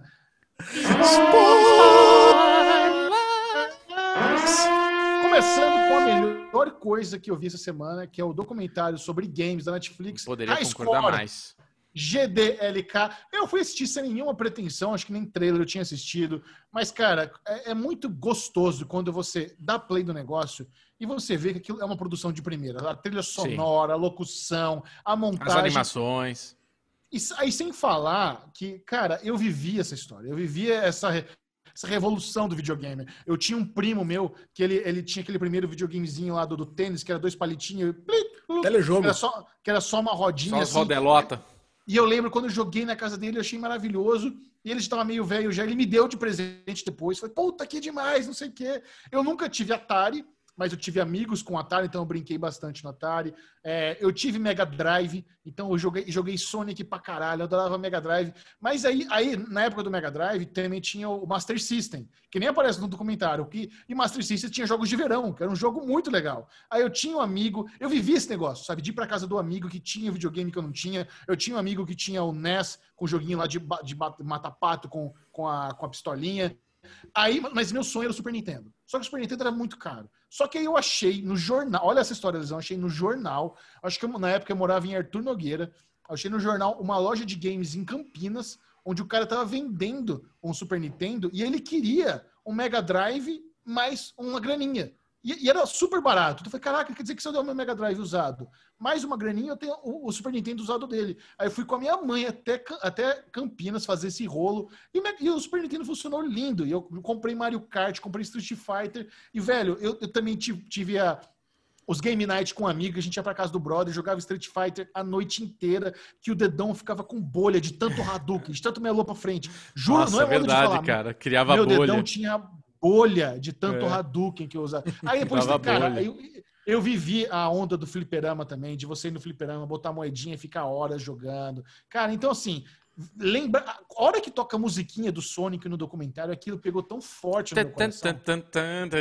Puta merda, ele pegando as moedinhas. E é muito bom você ver os bastidores da guerra dos videogames, como era a disputa pelo mercado americano, sabe? A evolução, aquelas pessoas loucas que hackearam os fliperama, botavam uma, umas placas extra para deixar o jogo mais difícil. Cara, que incrível, que história maravilhosa. Como eu me identifiquei. Eu lembro quando eu fui a primeira vez no Game Works. Que era um fliperama de rico que tinha no shopping da Barra. Tio Tércio, tio Tércio me levou, lesão conheceu o tio Tércio. Olha aí. Sempre foi rico, me levou no Gameworks, eu entendo aquilo. Não tinha ficha, era cartão. Puta bagulho chique. Os melhores games de tiro. Eu adorava jogo de tiro no fliperama. Tinha uns, uns emuladores de carro, velho. Que sensacional. Nossa, Como foi emulador de carro Hoje era em um dia, sucesso. hoje em dia quase não tem mais fliperama, né? Hoje em dia os consoles é, é mais computador, é, PlayStation e Xbox. É o, que- é o que existe hoje em dia, né? E eu sinto É. falta. Eu sinto falta de estar no shopping e matar tempo ficando flipper. Eu sinto uma falta do Cara, caralho de Shopping Morumbi shopping. tem um, tem um negócio gigantesco de videogame, de fliperama, de tudo. É, tem mesmo, verdade. Você falou tudo, né, Michel? Eu acho que o que esse documentário tem para nós três aqui é que, de uma maneira muito nostálgica, tudo que foi mostrado no documentário, uma coisa que eu nunca tinha passado pela minha vida. Eu vivi todos os estágios desse documentário. Então, assistir todas essas etapas de evolução e relembrar esse momento um da nossa infância, de, né, de criança, assim. Porque eu também, cara, eu tive é, amigos que tinham esse jogo dos, das, das barrinhas que você tinha lá, aquele negócio gigante. Eu tinha um jogo, ali. Eu não lembro como é que era. Era, uma, era um esquema que colocava uma fita cassete, deixava a fita rodando, e daí ele. Obrigado. Aí ele faz, criava um jogo, você tinha que deixar. Era um jogo de dinossauro, uma bosta. Era tipo aquele joguinho lá que apareceu, que era tipo um boneco durão. E, cara, eu uhum. passava horas jogando aquilo. E essa. A hora que entra no Nintendão, que a gente tem o Mariozão primeiro, o jogo da pistola. Porque o Michel tá falando tudo isso e a nostalgia é. Todo mundo tinha um Atari. Só que quando o Nintendo lançou, para os brasileiros, diferente dos Estados Unidos que era um, o brinquedo que todas as crianças tinham, poucas crianças tinham acesso ao Nintendão. Porque era um produto importado, não tinha aqui, a pessoa tinha que trazer. Era brinquedo de rico, era o videogame de rico. É. Eu não tinha, e eu tinha uma vizinha que, inclusive, eu era apaixonadinho por ela, e, e ela era irmãzinha dela, e ela tinha, ela tinha um jogo. Era o jogo de era pistola, o Mario, e tinha um tapete com as bolotinhas também, que você fazia as coisas, combinação lá. Cara, era espetacular. A gente passava o dia inteiro jogando aquilo. E quando começou Master System, Sega, puta, aí também foi outro momento. É o que você falou, o Sonic, cara. Saber toda a história por trás da Sega, toda a história do início. E é impression... o que mais me impressionou no documentário é o quanto existe um estudo para fazer um game para agradar, tipo Pac-Man. Porra, os caras criaram Pac-Man comendo pizza. Aí os caras, como é que. Mas por que, que criaram Pac-Man? Porque a gente queria um jogo que também agradasse as mulheres. E caralho, deu muito certo. E, aí você vê como os caras eram inteligentes. A, a, a, a estratégia da SEGA contratar aquele, aquele CEO americano e as etapas que o CEO americano criou para derrubar, para bater de frente com a Nintendo, gênio, gênio. A porra de dar, dar videogame pro cara mais velho. Olha como o cara foi esperto, mano. Os caras estão comunicando com a criançada, vamos comunicar com os mais velhos, porque o mais velho influencia o mais novo, o mais novo quer copiar o mais velho. Genial, cara, genial. Então, assim, além de toda a nerdice do game que a gente vê durante o documentário, saber esses bastidores de como tudo aquilo foi feito, como tudo aquilo foi desenvolvido, como a gente chegou nos dias de hoje com jogos violentos. Caralho, velho, que, que saudade e que felicidade poder falar que a gente viveu 100% de tudo que tem naquele documentário, cara. Para mim foi muito delicioso. E eu tinha, por último, Ale, só para você poder falar, eu comprei, era o, o, jogo, eu cheguei a ter o Super Nintendo, por último, que nem o Michel, eu fui ter o Super Nintendo, que só os ricos tinham um Nintendo. O Nintendo sempre foi mais caro. Tanto é até hoje, o Switch custa 4 pau. Porra, é uma fortuna você ter um Nintendo Switch. Eu ganhei parcelado Casas Bahia, né? Então, assim, é, é aquele esquema. Mas é... perdi o fio da meada aqui. Puta que pariu. Eu queria falar de algum jogo. Ah, lembrei. Eu, eu lembro que eu comprei e foi o jogo mais caro que eu comprei na minha vida e foi uma puta burrice porque eu achei o jogo chato. Aquele Star Fox que eles mostraram.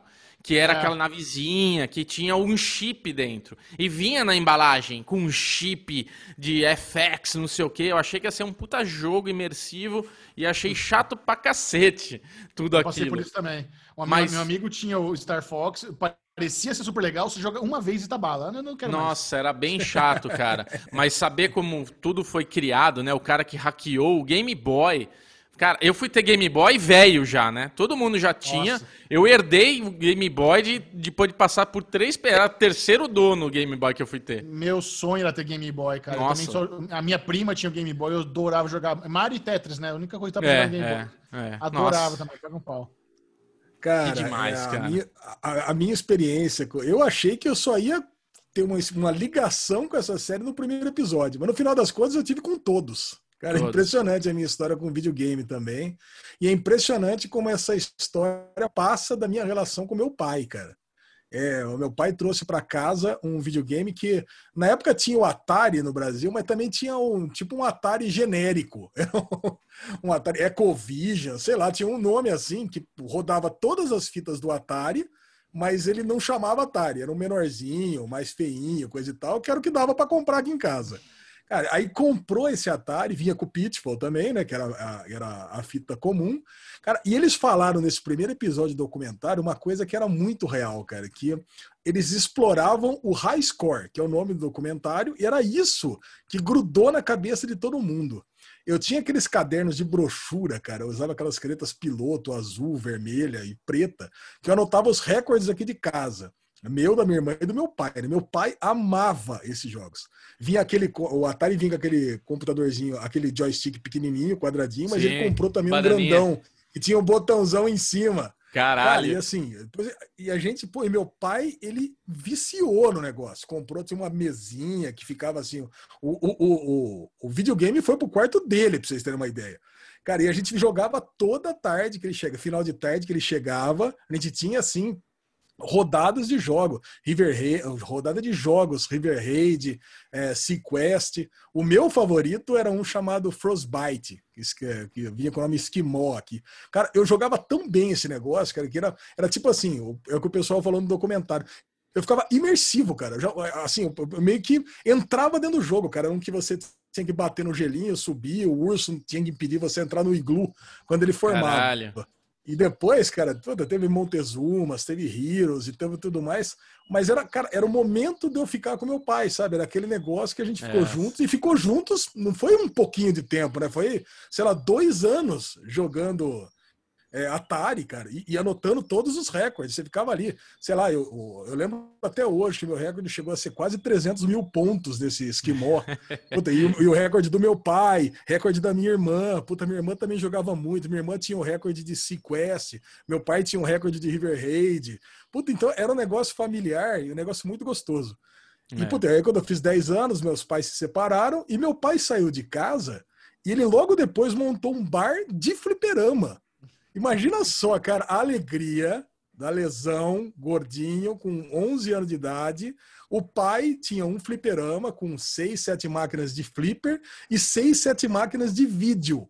Que eu podia entrar lá e jogar à vontade, qualquer coisa, quantas fichas eu quiser, cara. Puta, Nossa. cara, era Double Dragon, logo depois Nossa. veio Street Fighter.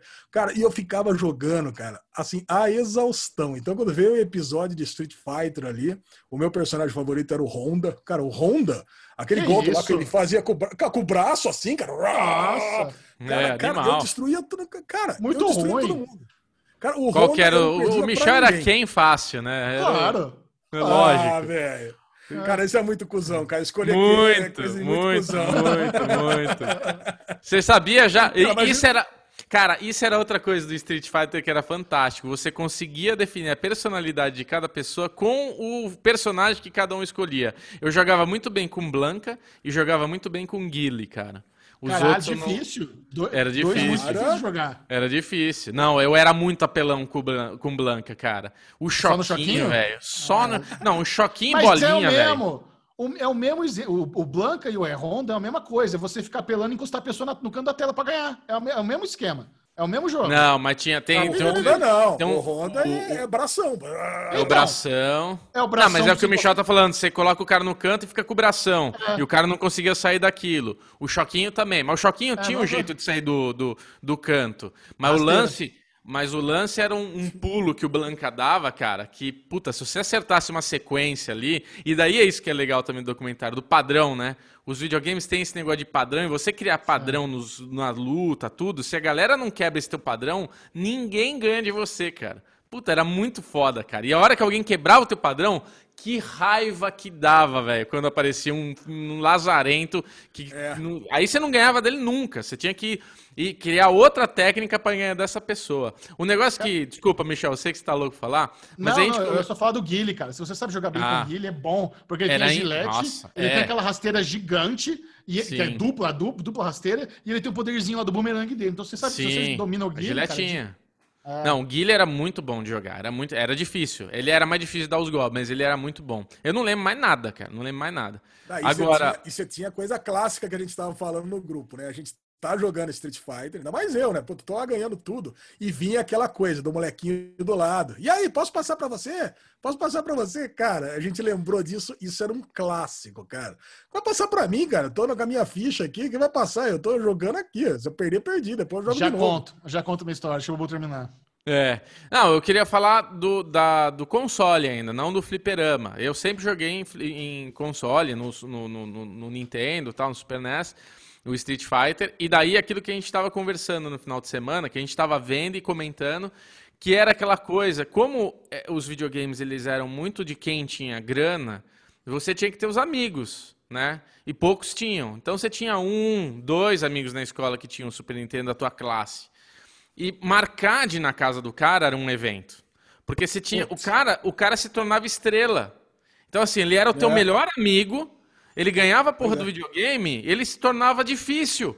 Aí você fala, ô, oh, eu queria ir na tua casa. Tipo, antes a gente se convidava toda hora. Aí você, você tinha que começar a forçar pra ir na casa do cara. O cara começava a não querer muito que você fosse, porque ele ficava com. não querendo que você quebrasse controle. O cara era fominha pra caralho pra jogar, não deixava passar a bola, né? Tipo, porra, morreu, deixa. Não, não, não. Eu morri, mas a gente combinou, o videogame é meu, eu vou jogar mais uma. Aí você jogava uma, e o Lazarento, como gamer era dele, ele jogava cinco, só que cinco durava o dia inteiro, né? Então você ficava mais assim assistindo do que jogando. Eu lembro Tartaruga Ninja, cara. Nossa, meu, meu amigo era um lazarento. Matias, velho. Matias, se você estiver escutando isso, cara, que raiva que eu tinha. A gente chegou a brigar, velho. De tipo, não vou mais ser seu amigo então! E ir embora. E no dia seguinte, ah, deixa eu ir jogar, vai. Tipo, eu queria muito comentar isso, que é, ah, era muito foda, cara. Tartaruga, Tartaruga Ninja era muito gostoso. Eu joguei bastante no Fliperama também, Tartaruga Ninja. É. Mas Nossa. eu lembro quando, quando eu morava em Brasília, eu era criança, lá no Parque Shopping, tinha um flipper gigantesco. muito bom gigantesco. Então eu tava jogando um daqueles games de luta, que eu acho eu não lembro qual que era agora. O, o, eu tava jogando, eu tava perdendo, tava para morrer, aí encostou. Eu era uma criança, uma criança. É, Double lá, Dragon. Não, acho que era Double. Dragon. Uma criança de 9, 10 anos de idade. Pivete, criancinha mesmo. Aí encostou do meu lado, um moleque um pouco mais velho que eu, devia ter uns 13. Ele falou: Quer, quer, quer que eu passe para você esse? Eu falei, quero, quero, por favor, porque eu não queria morrer, é a minha, a minha última ficha. Aí o cara foi lá, conseguiu, o cara era bom pra caralho, conseguiu, eu tava quase morrendo, ele ganhou. Eu falei, porra, obrigado, né? Agora sai dele. Não, sai o caralho. Eu falei, não, peraí, ficha é minha. Velho, eu, eu, eu, fiquei em choque, o moleque virou, me deu um puta tapa na cara. Do, pau! No meio do fliperama, uma bufeta. Cara, eu fiquei em choque. Falei, caralho, o que aconteceu? A ficha é minha, eu tomei uma bufetada na cara. Fiquei ali chorando e, não, eu não consegui mexer. Eu fiquei ali do lado. Caralho, fiquei olhando ele jogando ali. Aí, a hora que a ficha caiu, né? Aí eu fui lá, contei minha mãe, dedurei ele pra minha mãe. Aí minha mãe foi lá, chamou o guardinha e o moleque foi, pra, foi pra salinha do shopping, se fudeu. Nossa! Mas teve, teve dois momentos muito marcantes na minha vida de game que foi logo ali no final dos anos 90 com os shooters. Porque quando eles começam a falar de Wolfenstein, falar de Doom, é, eles não citaram o meu favorito de shooter nessa época, no final dos anos 90, que é o seguinte: no final dos anos 90, eu estava estudando em colégio interno. Então, eu morava no colégio, dividia quarto com os brothers, e a gente tinha computador, CPU, velhão no quarto. Então, foi a época que eu comecei a jogar um X1, que era quando você conseguia botar uns cabos ali de rede, não é nem de rede, era aqueles ah. cabos, aqueles plugão lá da impressora gigante, que você fazia um do lado do outro, Caralho. e você conseguia jogar um X1. Então, né, o Wolfenstein foi bem antes, mas na época já tinha Doom, Quake e o meu favorito, Duke Nuke. Cara, jogar Duke Nuke 1x1 era a alegria da minha vida. A gente passava horas. Era dividido entre a galera que gostava de Duke Nuke e a galera que gostava de jogar FIFA. Porque o FIFA 98, não sei se você lembra, né? tem até aquela musiquinha do Blur. Uhul! Marcou aquela. É. O FIFA 98. Uhul. Eu não gostava do FIFA, esperava a galera jogar o FIFA e para entrar o turno da galera do Duke Nuke. E eu era bom no Duke Nuke, velho. Eu, eu nunca fui bom nos jogos. Eu, eu era médio em tudo. Eu era médio no Street Fighter, era médio. Mortal Kombat, não sabia dar nenhum fatality. Era muito frustrado com Mortal Kombat, que eu não sabia dar fatality nenhum. Puta, Mortal Kombat eu jogava bem.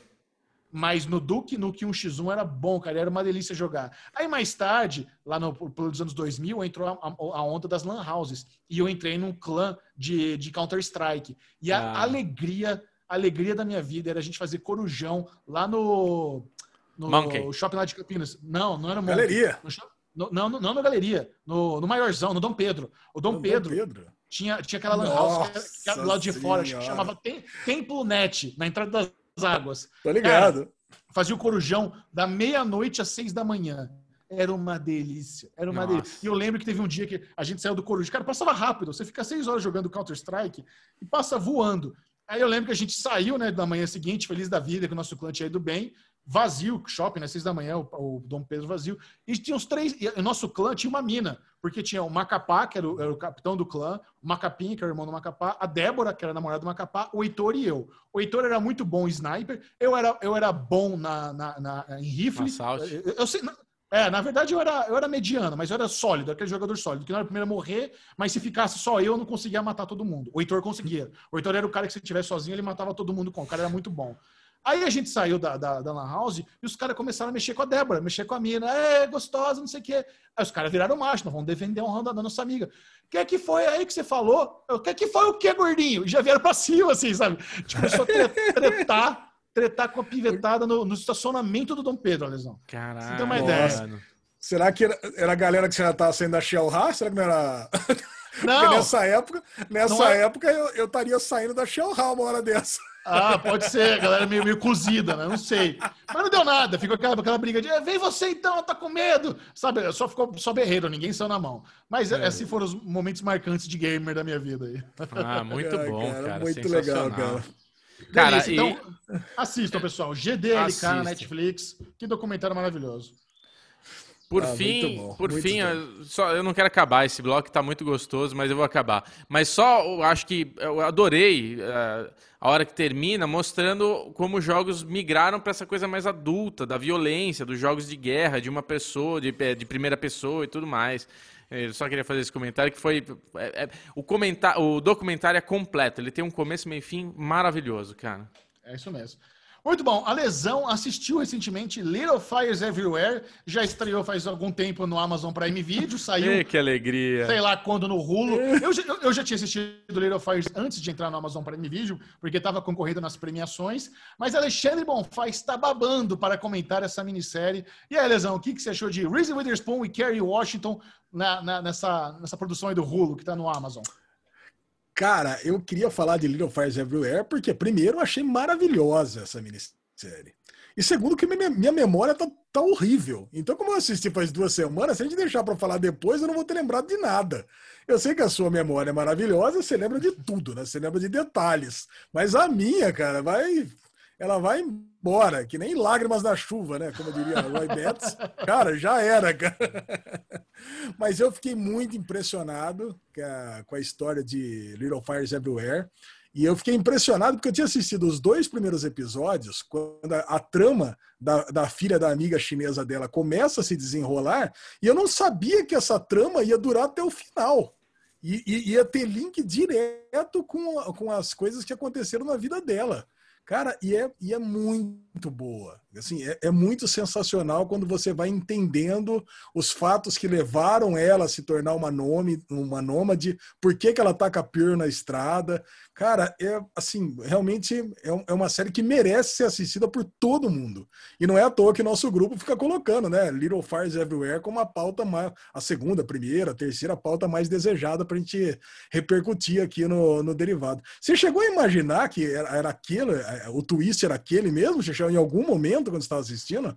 Não, não, não cheguei a imaginar que o twist era aquele. E, e, o interessante de Little Fires é porque é uma trama suburbana que lembra, lembra muito Big, é, Big Little Lies, não só por causa da Reese Witherspoon, mas porque é isso, é, é uma questão muito envolve o drama dos personagens e a dinâmica de mãe com filha, como a filha de uma mãe se identifica mais com a personagem da Kerry Washington, como a Pearl se identifica mais com a personagem da Reader Spoon. Uma tá, tá, deslumbrada com a vidinha de rico, a outra tá deslumbrada com a vidinha de artista. Então tem esse negócio o tempo inteiro. Tem o, o lance também da, do trauma da mãe que perdeu a carreira em prol de cuidar da família e hoje ela se sente culpada de ter aberto mão disso e como isso afeta e como ela coloca culpa na filhinha dela e o, e o elenco juvenil, o elenco infantil, ele é muito bom. É, todas as crianças estão excelentes na série. A, a gente chama muito, a, o elenco adulto chama atenção por ter Kerry Washington, Reese Witherspoon, Joshua Jackson, mas a molecada, cara, aquilo ali, sem, sem, eles a série não, não, não, seria tão boa assim. E qual e funciona bem. E qual foi o grande twist, Michel? Que eu não Conta vi. aí, Lesão. Vamos lá. Cara, o grande twist, Bubu, é que a, a, a Pearl não é filha da Kerry Washington. Na verdade, ela, ela foi uma barriga de aluguel de um, Ah, é de um cara que ela conheceu. Ela conheceu. Não, barriga de aluguel. Filha. Né? Ela é filha dos Ela dois. ela é pariu filha a do porra cara. da criança. É filha Então, mas dela. ela não é a mãe. Não, ela, é, ela, ela, ela usou a barriga dela para ser. Mas o pai e a mãe são o casal lá. Cara, só usou o corpo dela para nascer a Pearl. E ela decidiu em determinado momento que ela ia mentir pro casal, que ela perdeu a filha e ela sumiu no mundo com a Pearl. Cara, então ela mentiu pra, pra Pearl. Sim. Cara, e assim, tem um episódio, eu acho que é o sexto, se não me engano, que é um flashback de tudo que acontece na história dela e na história da Reese Witherspoon também. E vai intercalando a história das duas, cara. E aí realmente você, você entende tudo que aconteceu na vida das duas e por que, que elas se tornaram essa pessoa no presente. Cara, é, mu- é mu- muito boa, cara. A história é Hum. E muito quem boa. taca é fogo muito na casa? Os três filhos, não a menina que você acha que tacou. Todos os outros três. Caralho. Mas por que que eles fizeram isso? Cara, a, a menina ela, ela foge de casa, né? A quarta filha, a filha caçula, porque a mãe tem um rompante lá de desespero e fala que ela nunca quis a menina. E a verdade, ela realmente ela perde a vida profissional quando ela tem a quarta gravidez, porque ela estava tentando retomar a vida profissional, aí puta, ela descobre que está grávida, ela quer é, fazer um aborto, mas aí o puta, família conservadora e coisa e tal, o marido não deixa e ela, ela, ela tem a filha. E ela realmente daí para frente ela não consegue mais se estabelecer como jornalista que ela queria que ela que era a profissão dela. E aí ela, ela joga na cara da filha. E, e a, mas a artista, né, a Kerry Washington, ela fala para ela fala para a menina que ela teria que tacar fogo nas coisas para recomeçar tudo do zero, sabe? Mas como se fosse uma metáfora. E o pessoal entende isso da, da forma Literal. da forma literal. Cara, só que antes disso a menina, ela começa a jogar fogo nas coisas, né? Esqueci o nome da, da, da filha mais nova. Eu falo que a minha memória, memória é uma bosta. Ela, ela começa a tacar gasolina para tacar fogo, mas a mãe para ela, e ela, e ela foge. Mas aí os outros três filhos tacam gasolina, taca fogo na casa e é nóis. Cara, é Caralho. assim. É fogo, cara. Só que o, o marido também descobre que ela traiu. Quer dizer, a família se desarticula completamente. Por isso que eu acho, Chechel, aquela discussão que a gente estava tendo na Guerra dos na, no Daily News. Cara, tá bom, cara. Não precisa ter mais série. Pra mim tá ótimo, cara. Eu tô super satisfeito. A- Ah, no eu- final das contas, a menina vai embora, ah, foge de casa. Eu, eu e- fico com o sentimento de, de coisa incompleta, total. Porque ele- eles, eles fizeram um negócio de propósito para ter gancho, eles para tentar forçar mais uma temporada. Art- Artisticamente é ruim, é é uma decisão 100% financeira, então me incomoda. Me incomoda ser algo que não, obviamente, não foi planejado para ser só aquilo, sabe? Ou não foi intencionado. Sabe? Não é questão de planejamento, é a intenção que conta. A intenção é que É. não fosse só isso. Então eu fico incomodado, assim, fico com um sentimento de incompleto. Poxa, pra mim ficou com cara de final aquilo. Agora, sabe não uma coisa que eu fiquei esperando acontecer? Por que, que a menina mais nova, a caçula, não tava no carro com a Kerry Washington? Ou tava no carro com a Kerry Washington no, no final da série? Você, você, você também sentiu isso? Porque ela levou lá a filha para conhecer os pais biológicos e, e dava a impressão que a menina mais nova não estava no carro. Você- Porque não mostrou, né? Ou podia ser que tivesse, também não mostrou o banco de trás Não. vazio. Mas caraca, cara, onde foi parar essa menina? Segunda temporada. Segunda temporada. Cara, muito bom, cara. Assistam Little Fires Assistam. Everywhere. Série maravilhosa. Eu tô torcendo para Kerry Washington ganhar como melhor atriz em minissérie. Cara, não, não- sei se você tem uma outra favorita. Chama Regina King. De Watchmen. Regina. Hum, para encerrar o, o bloco de spoilers de hoje, vamos falar do Isso. segundo episódio de Lovecraft Country, que agora expandiu a sua mitologia, fritou os nossos miolos. Quem estava um pouco confuso saiu do segundo episódio ainda mais perdidinho. Eu estou achando sensacional. Eu tô com aquele, aquele True Blood feeling, sabe? Hum, quanta coisa esquisita, interessante está acontecendo aqui.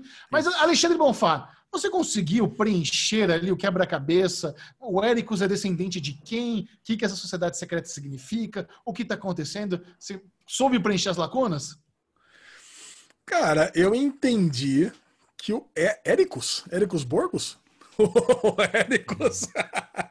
eu entendi que ó, o Atticus, ele é a avó dele, ela, ela, ela teve relações com o Braithwaite. Né? Foi ou, ou foi estuprada. Ou foi estuprada. É assim, é isso. Ele, ele tem o sangue do, dali do, do, do, pai ali daquela sociedade, do fundador da sociedade, que do dizem pica. ser. Isso. Não, mas o, o, lance é que dizem que eles são da descendência de Adão. Então o Érico seria um, o último descendente de Adão na Terra. E por isso ele tem aquela essência, aquele poder necessário para, naquela, naquele dia, abrir o portal para o Jardim do Éden, na época onde os humanos ainda eram imortal. E aquela sociedade ali, os filhos daquela ordem, busca a imortalidade. Então, assim.